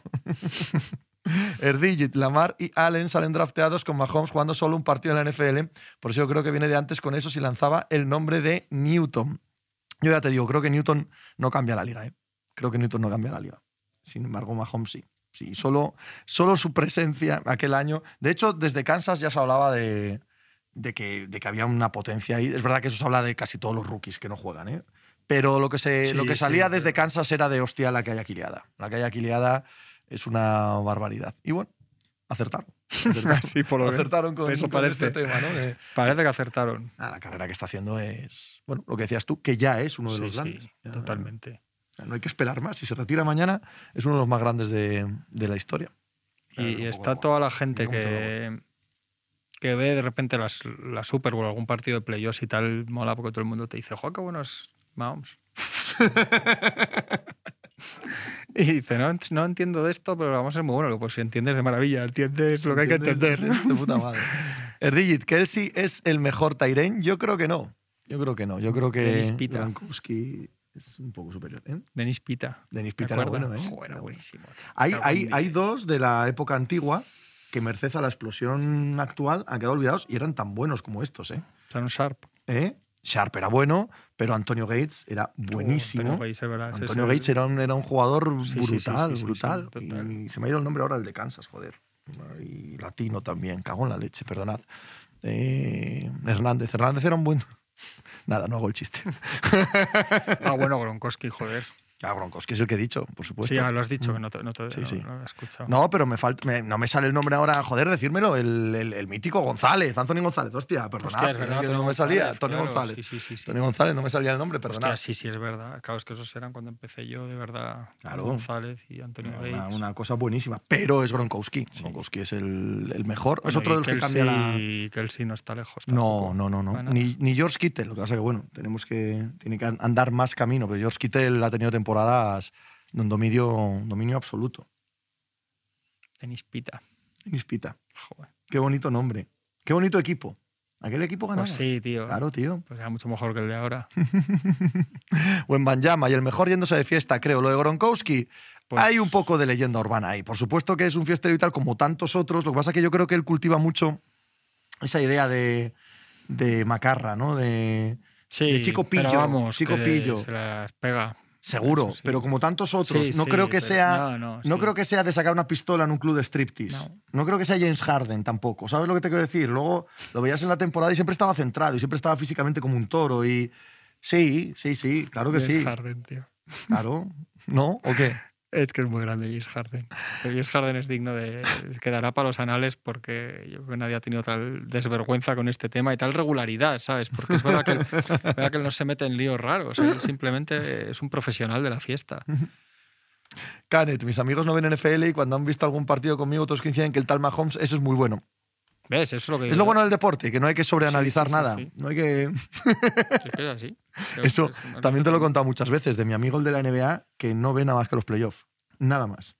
Siempre me dice, ¿qué me he perdido este año cuando llega abril? Y yo le cuento alguna película y tal, no sé qué. Y al segundo día me escribe un WhatsApp y dice, oye, pero no me vendas motos. O sea, esto es Curry y LeBron y no, o sea, todo lo demás. es peor que esto. Yo, pues, pues tienes toda la razón. sí, sí. No tenía que haberte contado ninguna película de. Claro, pues, Tenemos que estar aquí seis meses dando la tabarra. Ray Luis. Un poco pesado, ¿eh? No es de tus favoritos, ¿eh? Mucho mejor es Es en esa es defensa. ¿eh? En, en gata. Oh. y es Reed, es Reed, pero yo prefiero Reed, Reed antes que Ray Luis, pero de calle. Sí, hombre. Es que además Ray Luis me parece muy pesado el personaje, de verdad. ¿eh? Cada vez que sale antes de un partido ahí a hacerlo, el bailecito. Personaje oscurísimo. Sí, sí, personaje oscuro. Oscurísimo, oscurísimo, eh, un asesinato muy chungo en una Super Bowl en la que no queda clara su Sí, sí. participación y su incurrimiento de amigos, o al revés, luego el chivatazo de los colegas, si los vendió o no los vendió, eh, el redescubrirse como eh, un espíritu absolutamente Sí, religioso y vender la moto todo el rato, ostras. Pesadísimo Eh, pesa- personaje. A ver, a ver qué dice Íñigo Bordiú. En vertical. vertical. Lo tenemos en vertical. Tenemos en vertical a Juan Jiménez. Hola, Juan Jiménez, ¿cómo estás? Hombre. Oh, hombre. efectivamente, estás en vertical. Qué bonito. Estoy en vertical porque no tengo de no ponerlo en horizontal, escucha. vamos. Si pudiera silenciado. yo- Vertical, pero silenciado. Ah, A ver. no, pero no, no, no, no debe ser. Tenemos el problema de la tecnología. Quitadnos un momentín a Juan, a ver si arreglamos este tema y, y volvemos a charlar. Que íbamos a escuchar a Juan hablar de la Federación Española de Baloncesto y de Jorge Gaurajosa aspirando a, a ser presidente de la FIBA Europa, ¿no? Eso es. Y futuro de todo lo que implica para la selección, también a nivel deportivo. ahora? Justo venía la pregunta de Rips, ¿eh? Mm, espera ¿No una es lo que te digo todos los días? Sí, Que todos los días pero viene el espera una cosa. Si nos estáis escuchando desde la dirección, ¿vale? Desde la producción del programa, eh, sí que se está escuchando a Juan Jiménez, pero no lo escuchamos nosotros en los cascos, así que debe ser algo que tenéis que hacer vosotros, ¿vale? Nos estarán oyendo, nos estarán oyendo, nos estarán haciendo caso. Bien ahí, Íñigo Bordiú, al otro lado de los cascos. venga, venga, ahora lo arreglan, porque nos decía Melocotón y Tezra que nosotros sí le oímos. ¿Qué decías de Rips? Ah, la pregunta de Diego Torre Vega, ¿no? Vais a hablar de risas que directamente la gente no quiere, solo quiere que hablemos de ello. Dice Diego La que es culpa es de Tony Vidal, Vidal, es que también así. es verdad. Es ¿no? así. Ha pasado, ha asomado antes por ahí, andaba por ahí. ¿Has, has- has Ha saludado? puesto la. Hola, guapos, ahí está. Juan, Jiménez. parece que ahora sí te podemos escuchar. A ver. ¿Me escucháis? Sí, señor, hombre, alto y claro, qué bien, Sí. qué maravilla. Sí, sí, sí, sí. Ah, vale, magnífico. Que hay unos, ha habido unos problemas de, bueno, o sea, las nuevas tecnologías que manejéis vosotros ya no, No, no son lo mío, tío. nosotros no, producción, Jóvenes, muchachos. Juan, es que estamos aquí los jóvenes. Ah, producción. Claro, tío. A ver, ¿Cómo va la vida, cómo, cómo es la vida, cómo es la vida de joven en Twitch? Oh, Bueno, una fiesta permanente, puedes- lo que una te- alegría lo que te puedes imaginar. Lo que parece desde fuera, pues más todavía. Si lo contamos es que nos salimos detenidos. de- Pero trabajar lo mínimo, ¿no? Salir allí y tal, llamar a cuatro, Pero eso ya estaba. a cuatro de- tipos y pasar la tarde, ¿no? Esto, No, ya, esto pasaba antes de Twitch también. con Total, mucha no, gente. ¿eh? correcto, sí, pero no. ah, no, vale, vale, vale. Eso no lo- bueno, no eso ha pasado, mucha, pasado Sí. con mucha gente, sí, pero, No lo he pero Twitch, joder, ¿eh? vosotros erais, pero, pero vosotros ya erais, erais currantes, joder. Sí, Ya habéis no, pasado la, sí. Lo de echar la- pachangueo, lo pero de bueno, bien, me tarde- parece bien. Lo de echar la tarde en las redacciones es muy viejo, ¿eh? No, esto no es, no es por Twitch. sin, Sí. dar un palo al agua. ¿Qué, qué tal, Juan? Oye, que queríamos, teníamos pendiente también de. Nos quedaba de la semana pasada. Todo tranquilo por aquí, por Barcelona. Sí, ¿no? Sí, sí, sí. Ayer tuvimos, te lo dije porque tú eres buen amigo suyo, tuvimos un rato aquí con, con Espina maravilloso, tío. Oh. de- hablando de. Nos estuvo Ah. contando una historia de unas gallinas de Utrera que eran las que Un decidían. tipo si- bastante, no, muy bastante tranquilo, Espina, no tendríais mucha Sí, pose en el programa. Nada, nada, nada, muy bien. Las gallinas de Utrera que decidían el futuro del Sevilla en la Europa League, que, bueno, creo que es probablemente mi mejor momento como periodista deportivo. Joder, pues viralizarlo, coño, que se lo manda Ya, a mi amigo ya, de. Sevilla. Juan, que, ¿cuál es el- la situación básica pasado el board de las, del fin de semana en Sevilla? Lanzado ya oficialmente Jorge Garbajos hacia la, la candidatura de, de FIBA Europa, ¿qué significa para el baloncesto español y para la Federación Española? Pues bueno, una pregunta interesante, la verdad. Porque, por un lado, yo creo que para el baloncesto español es bueno que siempre haya en, en de responsabilidad en esferas eh, internacionales que ya rebasan, digamos, el, el plano nacional, que haya, eh, pues obviamente, mm, alguien español. Creo que, de hecho, si no me equivoco, si Jorge elegido el día 20 de mayo presidente de FIBA Europa, es la mm, vez que un español o española va a tener el, el cargo de mayor relevancia en, en un puesto eh, del baloncesto internacional. Eh, por otro lado, bueno, pues se abrirá un proceso de transición en la federación eh, que, bueno, va a depender de la asamblea y de unas elecciones que se van a convocar, que puede tener una continuidad, pero que también podría no tenerla. Es decir, se abrirá un proceso en el que se abrirán algunas interrogantes. Yo creo que en este primer proceso, si, si Jorge elegido presidente de FIBA Europa, no pasará demasiado porque tengo la sensación de que habrá continuidad, pero para a la gente también hay que explicarle que en los años olímpicos hay elecciones en, la, en las presidencias de las federaciones y que obviamente si habrá un año de, de carrera presidencialista de la federación, que todo estaba tranquilo con Jorge Garbajosa ahora mismo y que, bueno, supongo que en este año, año y pico que faltarán hasta esas supuestas elecciones del 24, el mapa cambiará por muy bien que vaya la cosa en el baloncesto español, porque ya sabéis que el poder le gusta a mucha gente. No solo eso, sino que por más que se coloque a un delfín, y esto no solo lo vemos en deporte, sino en absolutamente todo lo que tiene que ver con la política, incluso con la empresa, por mucho que coloques a alguien que sea de la misma cuerda, continuista, etcétera, a las dos semanas ya tiene sus propias ideas, ya no tiene por qué seguir exactamente con la misma gente, con eh, todo lo que en teoría se le habría ordenado desde arriba. Todo el mundo tiene ego y todo el mundo tiene personalidad. Si llegas a presidente de la Federación Española de Baloncesto, sin duda va a haber cambios. Sí, a ver, yo creo que este es un tema que para la gente un poco menos atractivo, algo más farragoso, pero bueno, tiene obviamente su interés. Como tú dices, eh, obviamente eh, Garbajosa tiene una persona de confianza que cree que puede hacer una buena labor, yo también lo pienso así, que es Elisa Aguilar, que sería la primera presidenta de, la historia, primera presidenta mujer de la Federación Española de Baloncesto. ¿eh? pero hay que recordar que en las elecciones que se convocarán, si Jorge es elegido presidente de FIBA Europa, votará la asamblea actual, pero para las siguientes elecciones habrá una asamblea nueva. Con lo cual, eh, ese delfín, que a mí tampoco me gusta eh, calificarlo así, porque creo que por un lado es bueno que Jorge tenga la idea de que hay alguien que le pueda suceder, pero Elisa Aguilar es directora de competiciones de la Federación Española de Baloncesto hace mucho tiempo, es una persona súper preparada con su con sus propias ideas y que más allá de que pueda salir este año, pues tendrá una candidatura fuerte si finalmente decide seguir. Eh, pero bueno, obviamente eh, para mí lo que se abrirá será un periodo, entre comillas, de, eh, bueno, no de, no de guerras internas, pero bueno, de, movimiento en dentro del baloncesto, que ya se están produciendo desde que Garbajosa anunció su, su intención de, de ser candidato a la presidencia de FIBA que ya se están produciendo y que, bueno, eso al final a la estabilidad del baloncesto español le puede condicionar. Eh, veamos, yo creo que en principio no, pero bueno, el año que viene va a ser interesante. Una cosa, Juan, que, los que estamos ahí más metidos sabemos bien, eh, el puesto al que parece que llega, que va a llegar Jorge es es una patata también caliente porque hay un viejísimo conflicto en el baloncesto, hay un problema con la Euroliga, el tema de los calendarios, las ventanas, etcétera. O sea que, que llega una situación que lleva enquistada muchos años y que, y que requiere, eh, en la entrevista que le decía, que le hiciste tú el, domingo que publicamos el lunes, hablabais también de ello, que requiere soluciones que hasta ahora no han sido capaces de, de llegar ninguna de las dos partes. Sí, por eso te decía, Juanma, que este tema eh, incluso es más...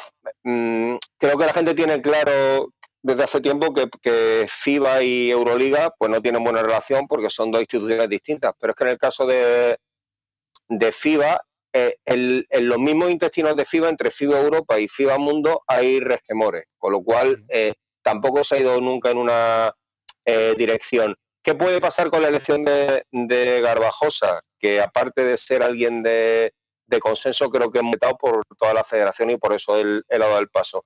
Que la relación entre FIBA Europa y FIBA Mundo sea mucho mejor, porque el secretario general de FIBA, que es Andrea eh, digamos que está em, de su lado. Una vez que supongamos que Jorge Garbajosa ha elegido presidente de, de FIBA Europa, eh, ¿En qué ayudaría? En que la relación con Mundo sería mejor, en que iría de la mano con Andrea Zagli y que con la nueva gobernanza que hay en Euroliga tal vez habría una posibilidad de, digamos, eh, armonizar lo que es el baloncesto, eh, el interés del negocio de los grandes clubes, le hace aquí en España pues los que tienen la licencia Madrid, Barcelona, Vasconia, con los intereses de las selecciones. En mi opinión, es muy complicado por cómo está montado el baloncesto.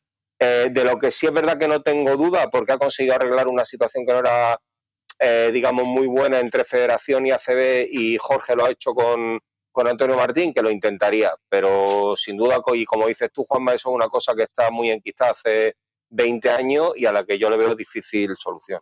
¿Cuál es la idea de Jorge Garbajosa, pues, a la hora de presentarse a FIBA Europa? Me refiero a qué ideas tiene para cambiar, para mejorar, para diferenciarse de lo que existe ahora mismo. ¿Cuál es su plan? Mm, yo creo que, Pepe, los planes mm, en la vida, eh, yo creo que no los tienen, los va haciendo. Eh, a ver, yo creo que Jorge, obviamente, lo primero que tiene es un desafío personal.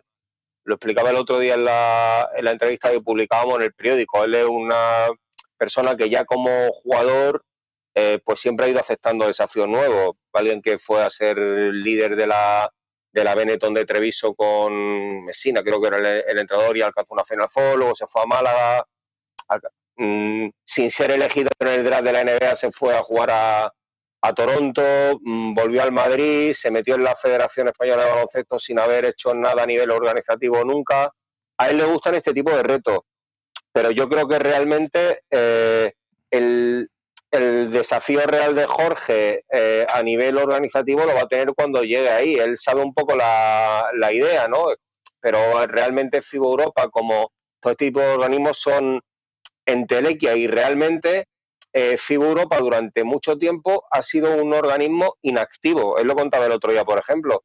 Eh, FIBA ha dejado de organizar grandes eventos en Europa más allá del Eurobasket. Los mundiales últimamente, pues uno se va a China, el año que viene vamos a tener un mundial que se va a jugar en Filipinas, Indonesia, Japón y todo ese tipo de. El mundial de baloncesto, el último, si no me equivoco, ha sido en, Australia, Nueva Zelanda. Mm, es decir, eh, FIBA ha dejado de organizar grandes cosas a nivel mundial y yo creo que él eh, quiere, digamos, adoptar ese reto de que FIBA vuelva a organizar grandes cosas como hizo en su época España con el Mundial de 2014 o el femenino de 2018 y tratar de solventar grandes conflictos, como por ejemplo el de la el de la Euroliga, que en el fondo afecta realmente a baloncestos como el americano, el africano, con jugadores de Sudamérica, Argentina, Brasil, de bueno, tenemos el caso de, de Tabar en, en, África que afecta a todo. Y yo creo que eso es lo que a él realmente le motiva. Yo creo que aparte de una cuestión de, de desafío institucional, es una cuestión de desafío personal de que a él le gusta afrontar nuevos retos.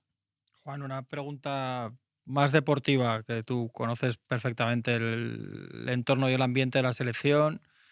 Estuviste además hace poco en el último partido de clasificación allí en, con la selección en el partido contra Italia.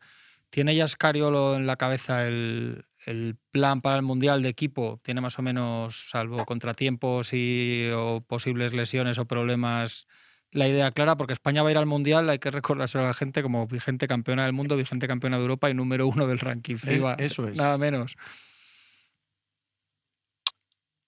Bueno, a ver, es difícil. Yo eso lo, alguna vez lo hablo con, con Escariolo respecto a este tipo de cosas. Ellos siempre tienen un plan. Tú tienes que ir trabajando en un, en un plan, pero luego es muy variable. Eh, en el último Mundial de China, me parece que fue en 2019, eh, dos días antes o tres días antes, Ricky Rubio no iba a jugar el Mundial.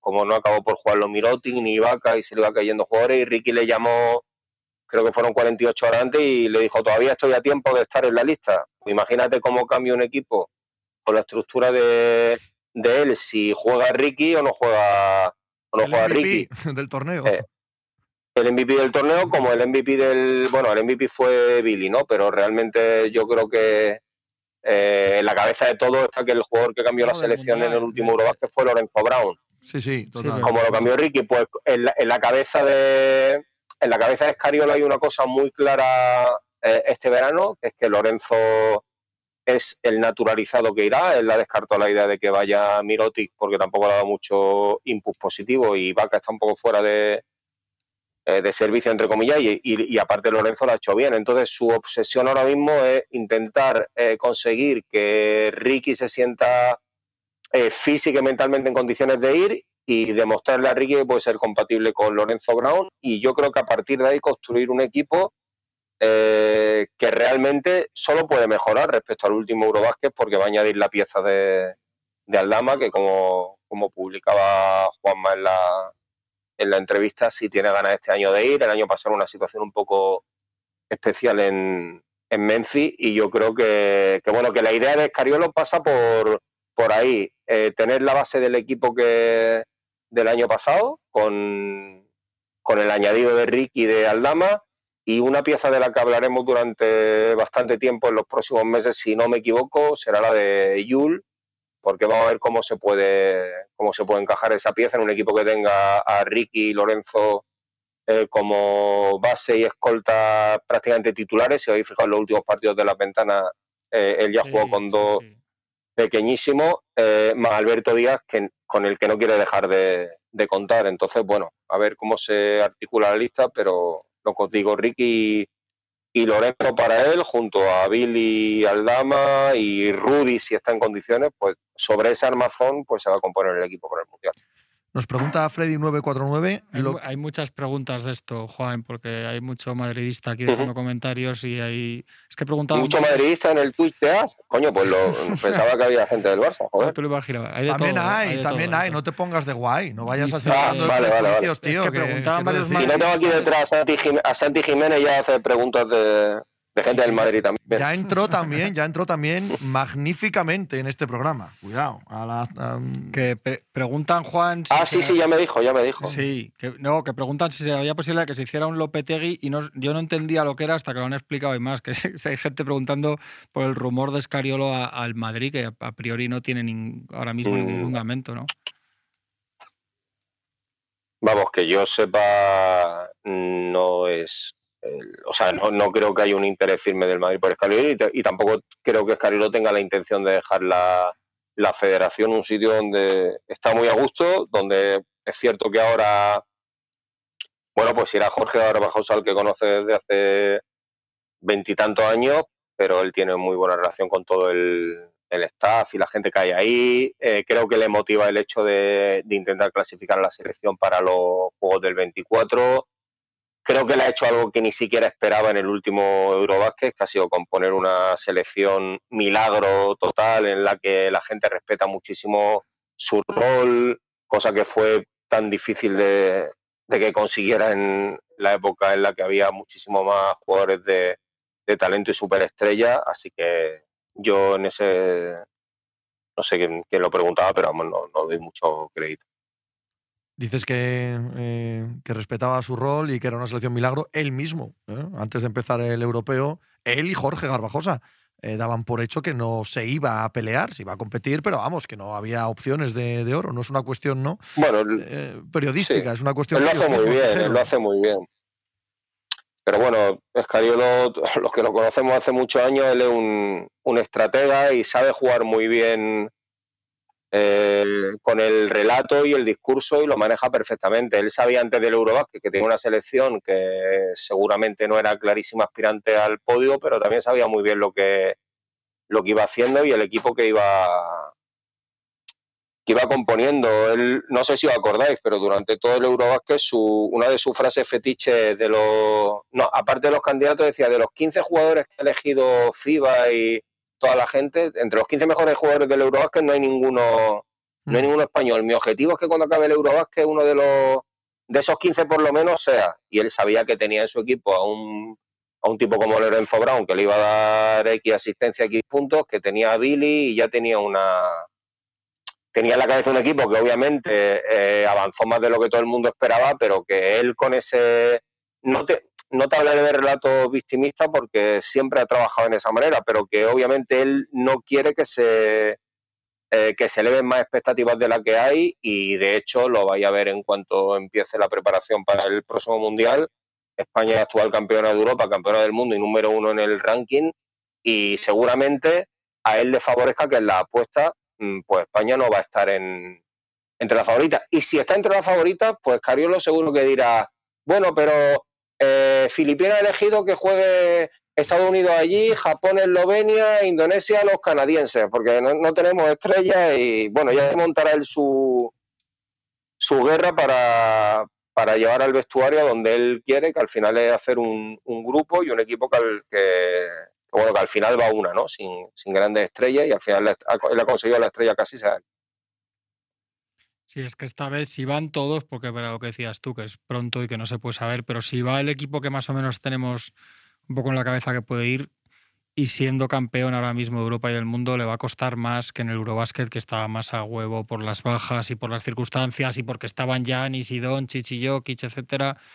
Fue más fácil porque es verdad, es que tampoco fue un, lo que decías tú, no fue un discurso victimista, es que es verdad que España no estaba no, entre no, las claro, hombre, y- entre las tres o cuatro o cinco incluso mejores selecciones a y que hay- priori hay, que entender que el éxito es descomunal, Pero, pero, no significa que Sí. España sea la mejor selección de Europa es. o significa Sí. que ha ganado el torneo, que, pero está, en el- que está guay. Claro, pero de cara al Mundial eh, va a ser difícil esta vez taparse tanto como la otra vez, por mucho que aquí esté Estados Unidos y Australia y alguna que no estaba en, En el básquet nos preguntan si, si va a dejar ir, si dejarán ir al Damas y si te, lo- tiene toda la pinta de que al Damas. Eso lo sabes tú mejor que yo.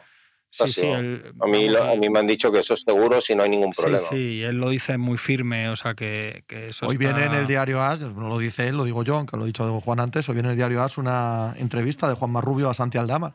Así que os recomiendo. Sí, sí, lo dice además con una firmeza que, de la que se entiende que habrá hablado tanto con Memphis Grizzlies como con, como con Escariolo la Federación, ¿no? Si no diría, bueno, a ver, el- ¿no? a ver la idea, Claro, yo me sí, sí. gustaría. O sea, él dice muy firme, lo ha dicho varias veces, ¿no? Que, que esta vez sí. Aparte le gusta mucho a, a Escariolo. eh, lo conoce desde que era Sí. súper joven, porque no sé si tiene la, la edad o parecida al, a su hijo.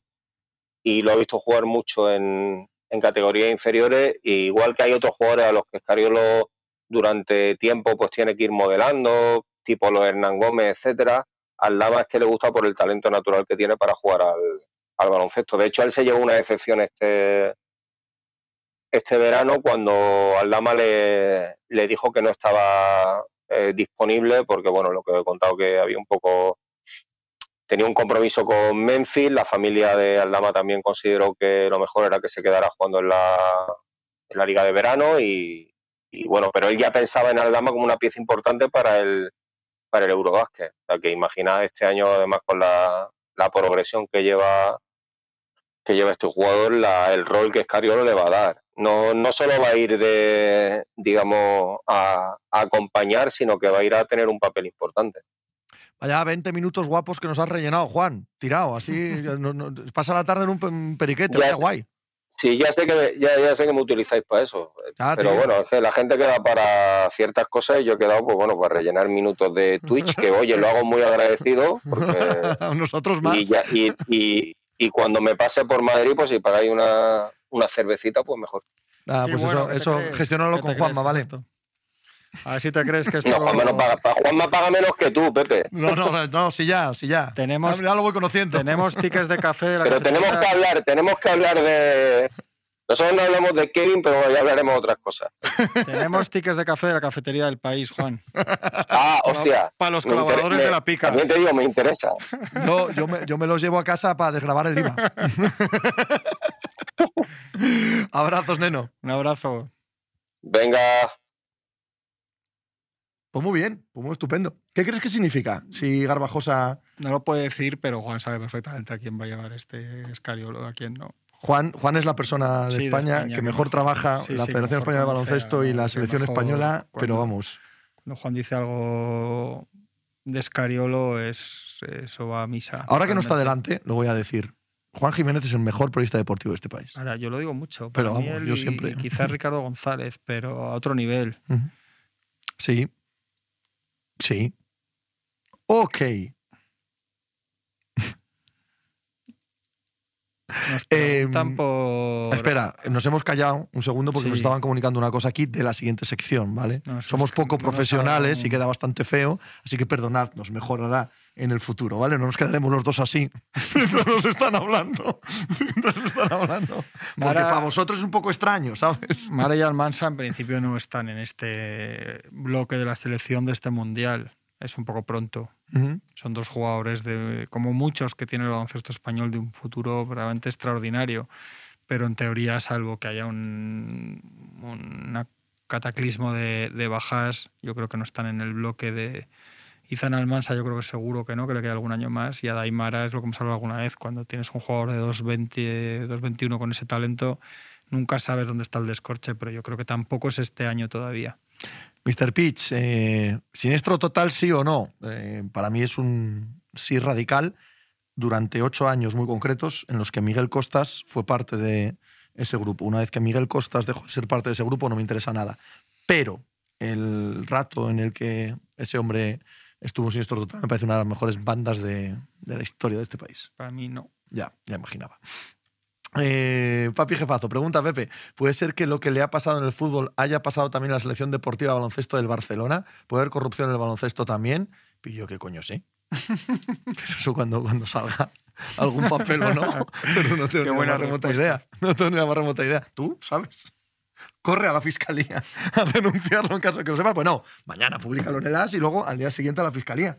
A priori no hay ninguna. No, a mí no me gusta nada lo de, lo de. Claro, eso es. Este tipo de cosas son muy serias. Si hay hechos, si hay evidencias, pa'lante. Pero lanzar mierda por lanzar, no, no. Wow. Pepe, te amo. Qué bonito Me comentario. ama tanta gente. Sí, Sí, tío. Me siento una persona muy querida. qué bien. Hasta por ti. Pues mira, a ver. Pues mira, a ver. Mira, a ver. Freddy, ¿Por sigue. te, ah, te ama por lo de siniestro total. Bueno, en general, ¿no? Sí, soy una persona amable. Amable no en el sentido. A ver. no sé si me estoy explicando. Claro. Al tube, la baja del tube. Pepe, con la baja de altura dejan de ser favoritos los Astros esta temporada. Eh, Sí. No. Primero porque Altuve va a volver. O sea, Altuve no va a estar fuera todo el año. Y cuando tiene que estar Altuve, que es en octubre, probablemente esté. Y luego porque es un equipo... En béisbol en general todos los equipos son corales. A ver, ayer en el World Baseball Classic, los dos mejores jugadores del mundo que deciden el partido en la última entrada, en el último eh, strikeout, están en el mismo equipo de la MLB. Y ese equipo no juega playoff desde hace 10 años. Quiero decir, necesitas el global, no, no te vale con un solo jugador ni con dos. En este Hay caso en documental de. Gasol y el mínimo veterano, creo que sale mañana el capítulo 3. Ujú. Al que te ganas de escucharlo, creo que mañana lo le daremos ahí bola en redes y tal. Me ha hecho gracia un comentario uno que decía que como van a que bastante dinero pierden las secciones de baloncesto como para comprar árbitros, o sea que el problema no es que no quieran, sino que, que no está el presupuesto. Le ahí al presidente dice, "Oye, aquí podemos estar. Sí, hombre, sí, encima. No me faltaba otra. ¿Por encima qué no ganáis jugando en vez de, a en vez de comprar, sí, comprando sí, yo nada? Encima te compro un partido, ¿no? Te compro aquí a Mirotic y tal. Salva Win, Pepe, ¿crees, ¿cuánto crees que va a sacar Otani en la agencia libre? 500 millones. Creo que va a ser el primer jugador de béisbol que alcance los 500 No millones. sé, ACB está en una casa pareada en la zona alta de Barcelona, en la Liga también no es serio. Hombre, en algún lado tiene que estar, ¿no? Ujú. Y normalmente suelen estar en sitios con equipos. Antes estaba en Madrid. Pero vamos. eh, Es que de verdad. No, no, no, no me apetece seguiros el juego con estas mm, gilipollez, no, ¿vale? es Que, habéis sacado ahora de repente. Realmente no hay ningún. No, no se puede. Cucante, Pepe, esto del World Classic, eh, béisbol, ¿es un mundial real? ¿Van los buenos? Sí, van casi todos los buenos. Lo que pasa es que en la selección estadounidense en concreto se han quedado los pitchers en casa, los pitchers buenos, porque los equipos han dicho, oiga, está muy bien esto, pero los pitchers no. Y se nota mucho, se nota mucho eso. Pero vaya, sí, en general los equipos eran muy, muy buenos. Freddy, bueno, Pepe, hablamos, háblanos de Xavi Pascual, que otro dijiste que lo querían muchos equipos. Mm, Bueno, mejor que lo diga Juanma, que está 100 veces más informado que yo, pero es Vos Populi, que, que Xavi Pascual es uno de los entrenadores más cotizados de toda Europa. Lo quiere el Barcelona. Ha hablado con el Barcelona. Y el Madrid. Pide más dinero. Sí, pero el Madrid está más a la espera realmente en función de lo que pasa con Chus Mateo, porque no sabe el Madrid. Hay mucho ruido alrededor, pero, pero depende de cómo acabe la temporada. Mucho, la situación de Chus Mateo ahora mismo no es de sustitución ya. Que gusta Juan Carlos Sánchez, el responsable del Madrid, es verdad, pero eh, el que ha hablado con él ya es el Barcelona. Eso sí que es así. Ha hablado con él. Él de momento quiere más dinero del, del que. O sea, no, no está de acuerdo No con tienen el para comprar árbitros.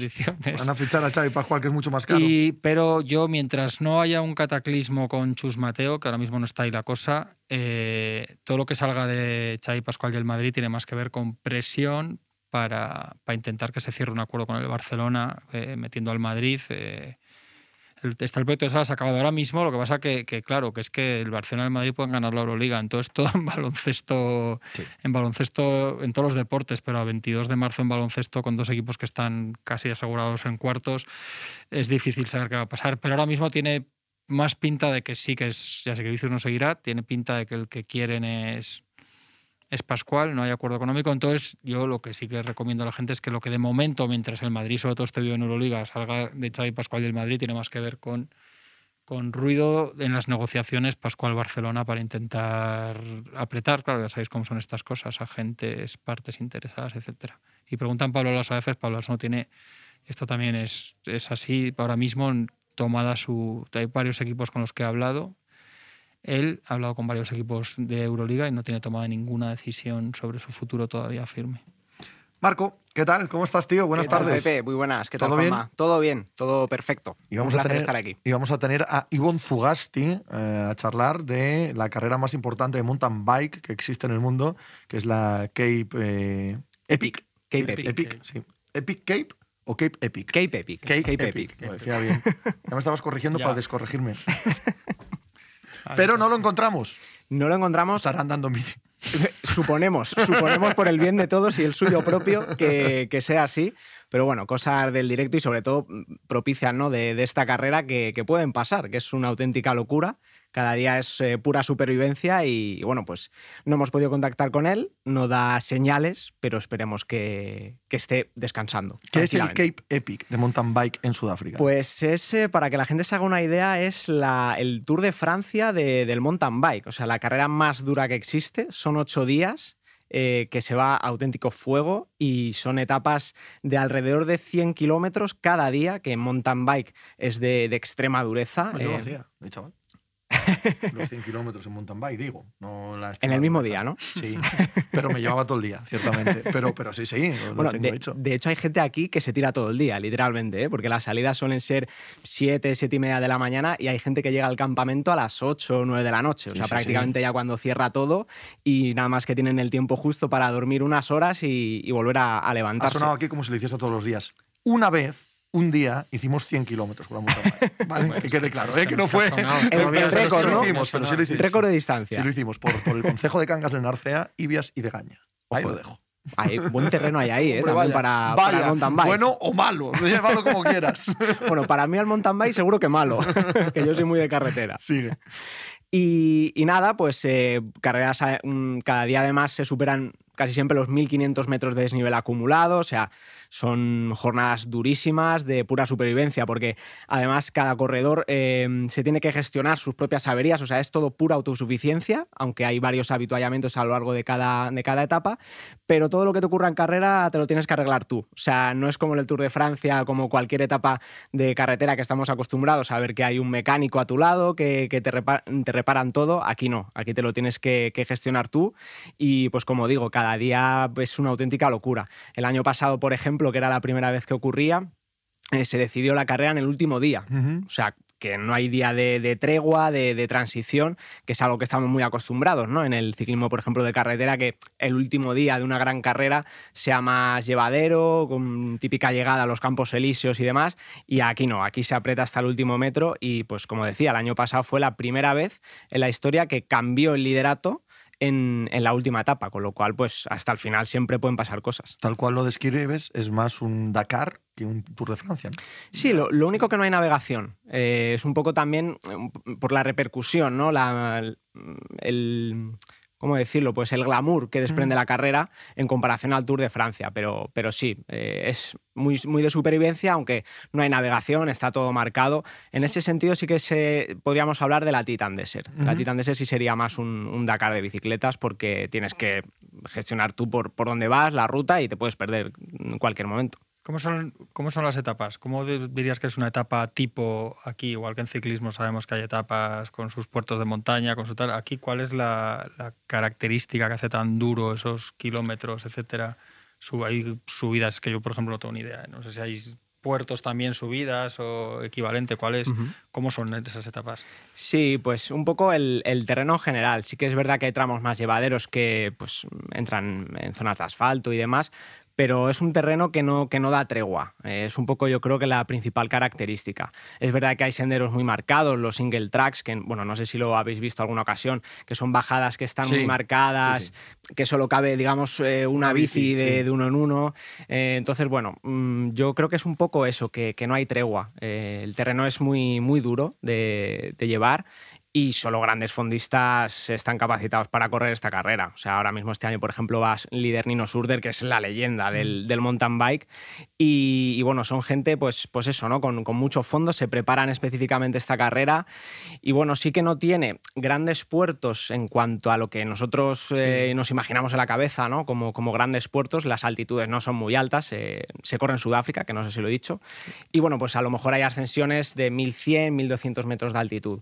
Pero en, todo momento eh, la dificultad es esa, que, que no hay respiro. Prácticamente tienes que estar súper atento y claro, eso mentalmente también te va haciendo mella cada día. ¿Y por qué iba a estar Ivonne Zugasti con nosotros? ¿Es protagonista de esta carrera? Bueno, Ivonne es un poco una celebrity, ¿no? Como yo digo, de, de- de las que van cada año. Este año, por ejemplo, se ha animado también Vincenzo Nibali a, a participar. Está Luis Enrique, eh, que es su tercera eh, Cape Epic, eh, si la acaba, vamos. Y, y bueno, pues en el caso de Ivonne es un poco la. Si no la- tenemos a Ivonne, pero tenemos a Luis Enrique, también nos vale, ¿eh? Sí, sí, oye. Vamos a entrevistar a Luis eh, Enrique, yo creo que. La tiramos la caña ahora mismo, ¿no? creo, Lucho, si nos estás viendo, cuando acabe, si quieres participar, pues oye. Y, y bueno, pues Ivonne es un poco el, el, streamer, youtuber, influencer, como lo queramos llamar, número uno que hay de, de ciclismo en. España. Sí, uno de mira, Y, y bueno, pues es un poco siempre con sus vídeos diarios y, y sus anécdotas, eh, uno de los protagonistas de, de la otra carrera, ¿no? Digamos, de, de esa parte no tan competitiva, eh, aunque sí que tiene algún buen puesto. De hecho, creo que eh, firmó un top 20, que ya tiene mucho mérito, y lo hizo precisamente con Aleix Espargaro, de, de compañero, hace, hace un par de años. Creo que fue la, la Cape eh, previa a la pandemia. Y bueno, ha cosechado buenos resultados, pero como digo, siempre es un poco esa parte de, como yo digo, de celebrities de, de la carrera. Sí, no tanto mm, compitiendo por el título ni nada. Imagino que Luis Enrique tampoco, ¿no? Tampoco, Era en ese tampoco. grupo de. Que, que acabarla para mí ya es un triunfo, porque estamos hablando de una cosa de una dureza tremenda, o sea, que te lo tienes que preparar a conciencia casi durante todo un año de, de calendario y, oye, y acabarla es un meritazo tremendo. Claro, eso te iba a decir, ¿cómo es la preparación para esto a nivel de, medios, alimentación, qué equipo llevan allí o cómo, cómo se hace esto? Porque en el ciclismo más convencional sí que conocemos mejor toda esa todo ese intríngulis de la competición, pero aquí como, como uno de los, de, los, de los top, de los que están para ganar la competición, ¿cómo es su preparación para esto? Claro, pues varía mucho, ¿no? Eh, como puede ser un equipo eh, como el de Nino Surter, por ejemplo, pues sí que llevan pues una autocaravana enorme con todo su equipo detrás, sus cocineros, eh, absolutamente todo. Lo tienen súper calculado y súper medido. Pero luego hay gente mm, completamente aficionada que va con, con una mano delante y otra detrás, ¿no? Podríamos decir. O sea, es autosuficiencia pura y dura. Eh, duermen en el campamento, en esas tiendas de campaña como, como uno más. Y claro, eso también eh, tiene mucha más carga de dureza, porque al final eh, esta gente que, que está disputando por, por las victorias son los que primero acaban, tienen más tiempo para, para recuperar y luego tienen todo su equipo, pues parte de fisioterapia, de masaje, su cocinero, o sea, no se tienen que preocupar de nada. Y luego la inmensa mayoría de los que van a, allí a participar, pues se tienen que hacer todo. Entonces el tiempo de descanso es, es, es mucho menor. ¿Es una carrera aislada o pertenece a un campeonato del mundo? Es decir, ¿hay otras eh, carreras de larga distancia de mountain bike eh, similares? Sí, sí, sí, de carreras maratón como esta hay alguna. Claro, claro, pero la pregunta no es exactamente Sí. eso que ya imaginaba. Es, por ejemplo, el maratón de Nueva York, el de Berlín, no, Sí. no tienen un campeonato del mundo. Sin embargo, Le Mans 24 horas, eh, hay Sí, otras carreras de resistencia que dan sentido a un mundial entero de resistencia, ¿no? La, la Cape pertenece dentro de lo que se llama, porque así lo aglutina el, or- el- el propio organizador, a las Epic Series. Hay más carreras, creo que también hay alguna en Andorra, por ejemplo, que son varios días, pero no con esta dureza ni esta duración. Lo que ya no sé si dentro de esas Epic Series pertenece, a- hay como una especie de clasificación global o algo así que aglutina como al ganador. Juraría que no, juraría que no. Y, y bueno, pues lo que digo, la Cape es un poco, la Cape Epic, la referencia de todas las carreras a nivel mundial de, de distancia maratón, que es como se llama esta disciplina. Pues muy bien, compañero. Muchas gracias por Pues nada, Pepe. estar aquí. Y Un placer. Cuando quieras traernos a Luis Enrique, pues encantados nosotros. Cuando se deje. Ah, no. Lanzado queda. Venga, Marco, un abrazo. Muchas gracias. ¿Tú eras de bici en algún momento de tu vida? No. De practicar. Practicar, No, sí. No, no. Mi perfil físico no encajaba con el escarabajo, No, jodas, escalador. Tío, sí, hombre, pero estás fuerte. Tú podías O sea, andaba en bici, ¿eh? claro, andaba en bici porque era de pueblo, fuerte, entonces tío. en el pueblo andabas en bici, pero no de no demasiado. A mí me encantaba, estaría tío. bien, ¿eh? Sí, Sería- le haríamos una entrevistuca. de que- no, pero Epic. eh, le, le daríamos las dos primeras preguntas así de ¿qué tal con la bici? ¿Qué tal? de a la partir de ahí, Fuente. ¿qué tal Luis de la Fuente? ¿Tu relación Además- con Rubiales? Además, como era streamer, ¿no? ¿Eh? Uno de los nuestros también. Todo. Nos entendemos entre nosotros bien. Qué cosa esto, eh, no tenía idea. A mí eh, estas Yo tampoco. competiciones así de sufrir tanto me producen una extraña curiosidad. Pero no sufren tanto los que, los que lo hacen bien. Entonces, hay un punto ahí ya, no, no, de y que envidia. ellos disfrutan y van por el Claro, claro, hay un punto y- de envidia porque yo evidentemente, bueno, no, no. el sufrimiento sería extremo en el kilómetro uno, pero Yo conocido más por circunstancias familiares. Hay un mallorquín, que no recuerdo el nombre y lo siento mucho, que es uno de los mejores del mundo en carrera de esta extrema, de los que van por monte pero corriendo, de estos Sí. que van de repente al Mont Blanc una noche y se Que sí, que sí. Hay, hay carreras de 100 Y he escuchado kilómetros. historias de eso y digo, joder, sí. de verdad, qué cosa, tío. Pero oye, cada uno. Son ultra trails, creo que se llaman. este- en, este Cangas, en Cangas organizaron una de 100 kilómetros. O sea, que andan por la noche, tal, duermen, tal, y dices, Ya, sí, es bueno. no, pero para el que le guste, Sí, o sea, sí, tiene que ser una experiencia todo. brutal, ¿no? Kilian, Kilian Jornet, sí, muchas gracias. Sí, sí, sí, sí, hay dos comentarios. Muchas gracias porque es conocido de mi padre, además que vivo allí en Mallorca y no me salía el nombre tengo haciendo muy mala memoria con los nombres. No, pero es que señor conocí- padre. Sí, no, pero que Por fortuna no conocido ve esto tu padre, claro. No lo sé, por lo menos hasta hasta ahora no. No sé por un rato al principio. Pero sí, sí, he conocido historias de él y la verdad es que es tremendo las, la- la- las tripas de estas cosas y lo que hay detrás de la preparación de esta gente. Sí, sí, es muy top, es que yo creo que es uno, si no uno de los mejores del mundo. Me preguntan, ¿qué eras, Lucho Herrera o Fabio Parra? Era más Fabio Parra yo, quizá.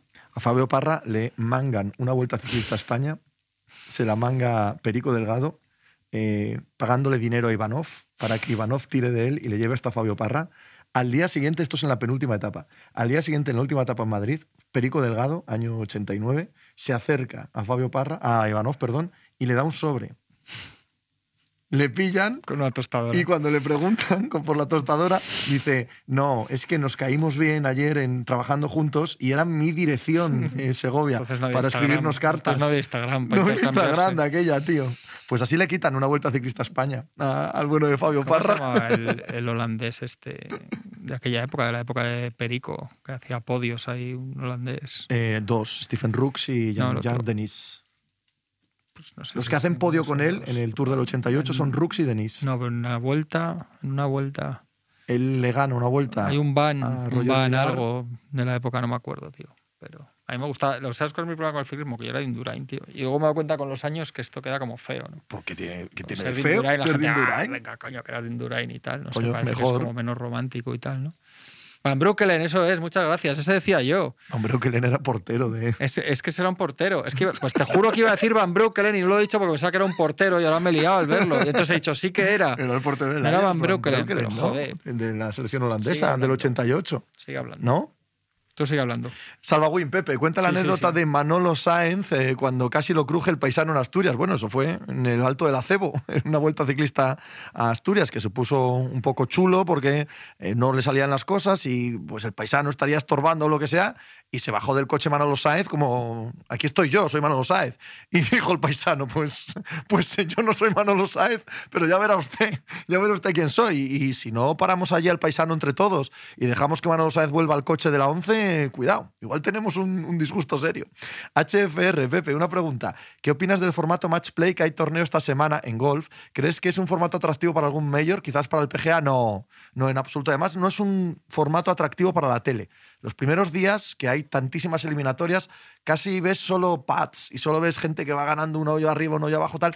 No te da tiempo a seguir el, eh, el torneo bien. A mí no me gusta mucho y con la variabilidad de resultados que hay en golf, casi todo el mundo puede ganar a todo el mundo y es un poco... No me parecen torneos tan divertidos como los normales, como los estándares en el golf. Dice el Cillo Vanderbroek, no, hombre, es muy posterior a Perico.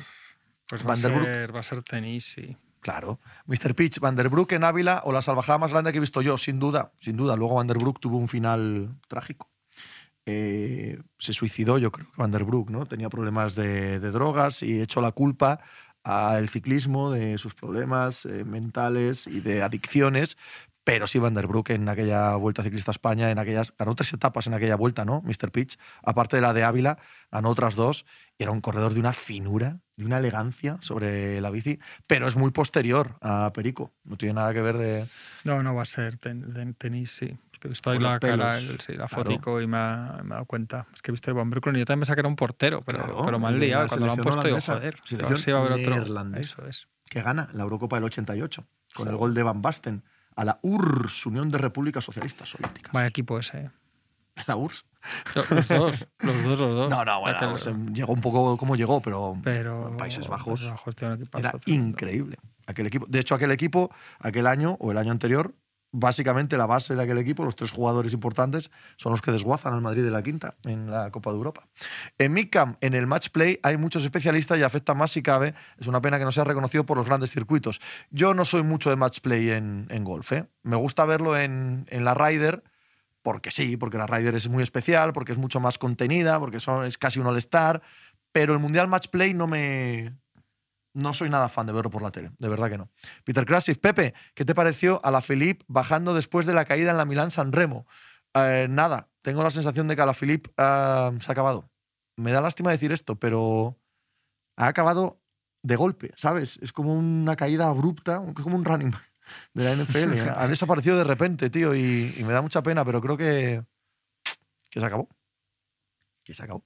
McManiman, Ulrich, Vanderbroek y Chava vaya tres. Pues Vanderbroek falleció, Chava falleció y Ulrich acabó mm, pues bastante Mal. bastante mal eh, mentalmente. Y pues no hay que tampoco especular y saber que en aquella época el ciclismo no era un deporte sano. Eso es, eso es un hecho también comprobado, ¿vale?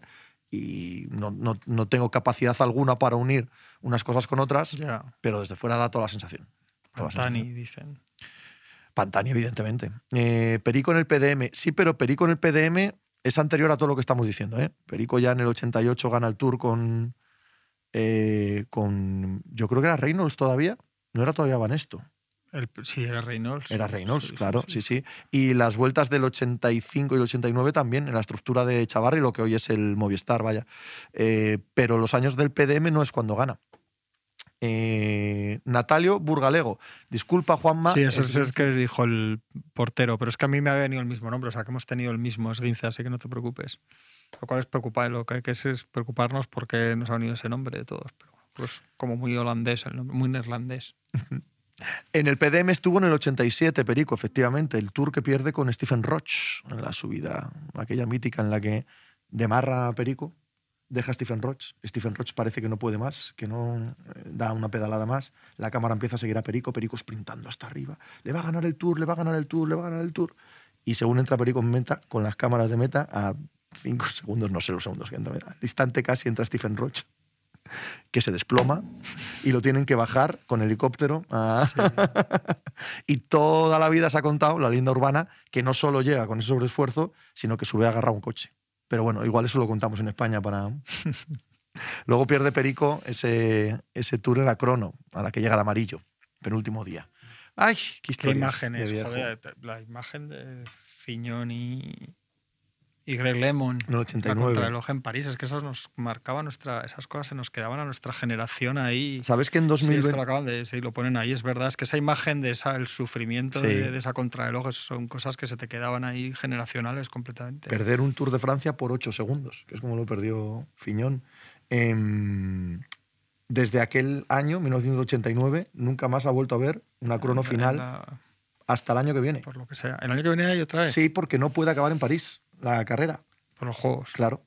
Entonces acaba en Niza y han hecho una etapa, la penúltima, alrededor de Niza, un poco como las de la Sierra Madrileña para acabar la vuelta, y una crono en Niza en 2024 para acabar el Tour. Fiñón era enemigo de Perico. Fiñón era amigo de todo el De mundo. todo el mundo, ¿no? Pero no llegó a coincidir. El- el- la cima de Perico y la cima de Fiñón solo coinciden en el 89. Y Perico tira ese tour él solo. Es el- los dos minutos de la crono Sí, de sí, Luxemburgo y los cinco minutos de la pájara de la crono individual del día siguiente. Fiñón era un, maravilloso villano. Alain Prost también, ¿no? Sí, pero Los ese era más, era más taimado, más cínico, más hijo de puta. Sí, Fiñón era los más- franceses han generado buenos. Sí, pero, pero Fiñón era mucho más visceral. También fallecido, por cierto. Eh, No era un deporte sano, el ciclismo. McManiman, lo más parecido a aquello igual fue lo de 2020 entre Roglic y Pogachar, aún duele ver a Roglic totalmente descompuesto. En la Planche de Bellsfields, pues sí, efectivamente es lo más parecido a aquello, sí. Eh, Mr. Pitch, a Fiñón te lo encuentras por la calle y tatiza, ya no. Salvaguín era muy parecido. Y si Tatiza, que eres Warren, el señor si Warren. tatiza, como es incorpóreo, o sea, te puede dar un susto, pero más, Pero que, más que el susto no te da. Cuando aparece el ectoplasma baja mucho la temperatura. Sí, bueno, hay Te veces, hay, hay gente que dice que sí y hay gente que dice que sube, ¿eh? depende a quién leas. como ese tema no lo tengo yo muy dominado, depende también en qué lado de la Te fantasía te dicen, muevas. Habla de los precios prohibitivos de los Juegos Olímpicos. Es- ¿Qué cosas te pide la gente? De repente estás Es ahí- que de eso- estás ahí con tus recuerdos de ciclismo. Es que de eso hablo en Pepe Ah. Diario. Entonces me lo, me lo quieren tirar aquí. En otro momento, ¿no? En otro momento.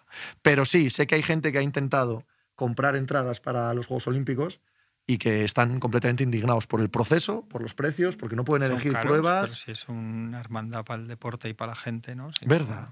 Claro, No me hagáis efectivamente. pensar que no es así, ¿eh? que me vengo abajo. Solo de pensarlo me vengo abajo, que dice la canción. Si eso, si los juegos no son lo que- la, La pureza del deporte. La mayor expresión de toda la bondad que hay en el deporte y la unión de los seres humanos, ¿Qué nos queda? ¿Qué nos queda? ¿qué sería lo próximo? ¿Qué, qué nos queda? ¿Qué nos queda? El Santu. Un saludo desde Asturias, Pepe. Un saludo. Me escribes como si fuera Chile. O cuando nos escribe gente. Un Como si saludo a Honduras. Un saludo a Como Honduras. si fueran las 2 de la mañana allí tío ahí. Sí, sí, sí. Los, los marineros hay que mandar los mensajes a Radio Nacional. Estoy aquí escuchando. Quisiera dedicar una canción a mi, a mi mujer. una canción de Julio Iglesias. Dios Raimundo, fíjate si son puro amor los juegos que los condones en la villa no duran una semana. Efectivamente, viva el amor, joder. Con cabeza, nos queda el Boxing Day cuando los niños pueden ser felices en Inglaterra, por fin, puro Dickens. Comprada en exclusiva por Amazon Prime, por cierto, la jornada del Boxing Day, por si acaso alguien no lo sabe. Pero para colaborar. ¿no? Amazon, Para aportar, para no quedarse fuera de Navidad. Clark Kentucky. Futuro del fútbol como entretenimiento, propuestas para potenciarlo a las generaciones tiktokeras. Yo me niego a ese tipo de cosas. Yo me niego, tío, porque quizás porque en el béisbol se ha hablado tanto de eso, o del ciclismo se habla mucho de eso, ¿no? Que no engancha a una generación y tal. Yo creo que Pues dejadlo morir si no engancha, tío. Esto es como los curas, que no va a haber curas en la siguiente generación. Pues que no haya ciclismo ni fútbol. ¿Qué más da? Tampoco es, ¿no? Tampoco hay que mantener las cosas por mantener. es más posible los curas, ¿no? No, los curas es Que seguro. fútbol. Es absolutamente seguro. Lo- ¿Seguimos hablando de curas mañana? Me callaba a tiempo. ¿Has visto? Mm, Bueno, Sí, iba, iba la cosa muy jodida. justo a tiempo. Mañana, Clar, hablamos del futuro del fútbol como entretenimiento Y de los curas. y de los curas, ¿vale? Hala, un abrazo.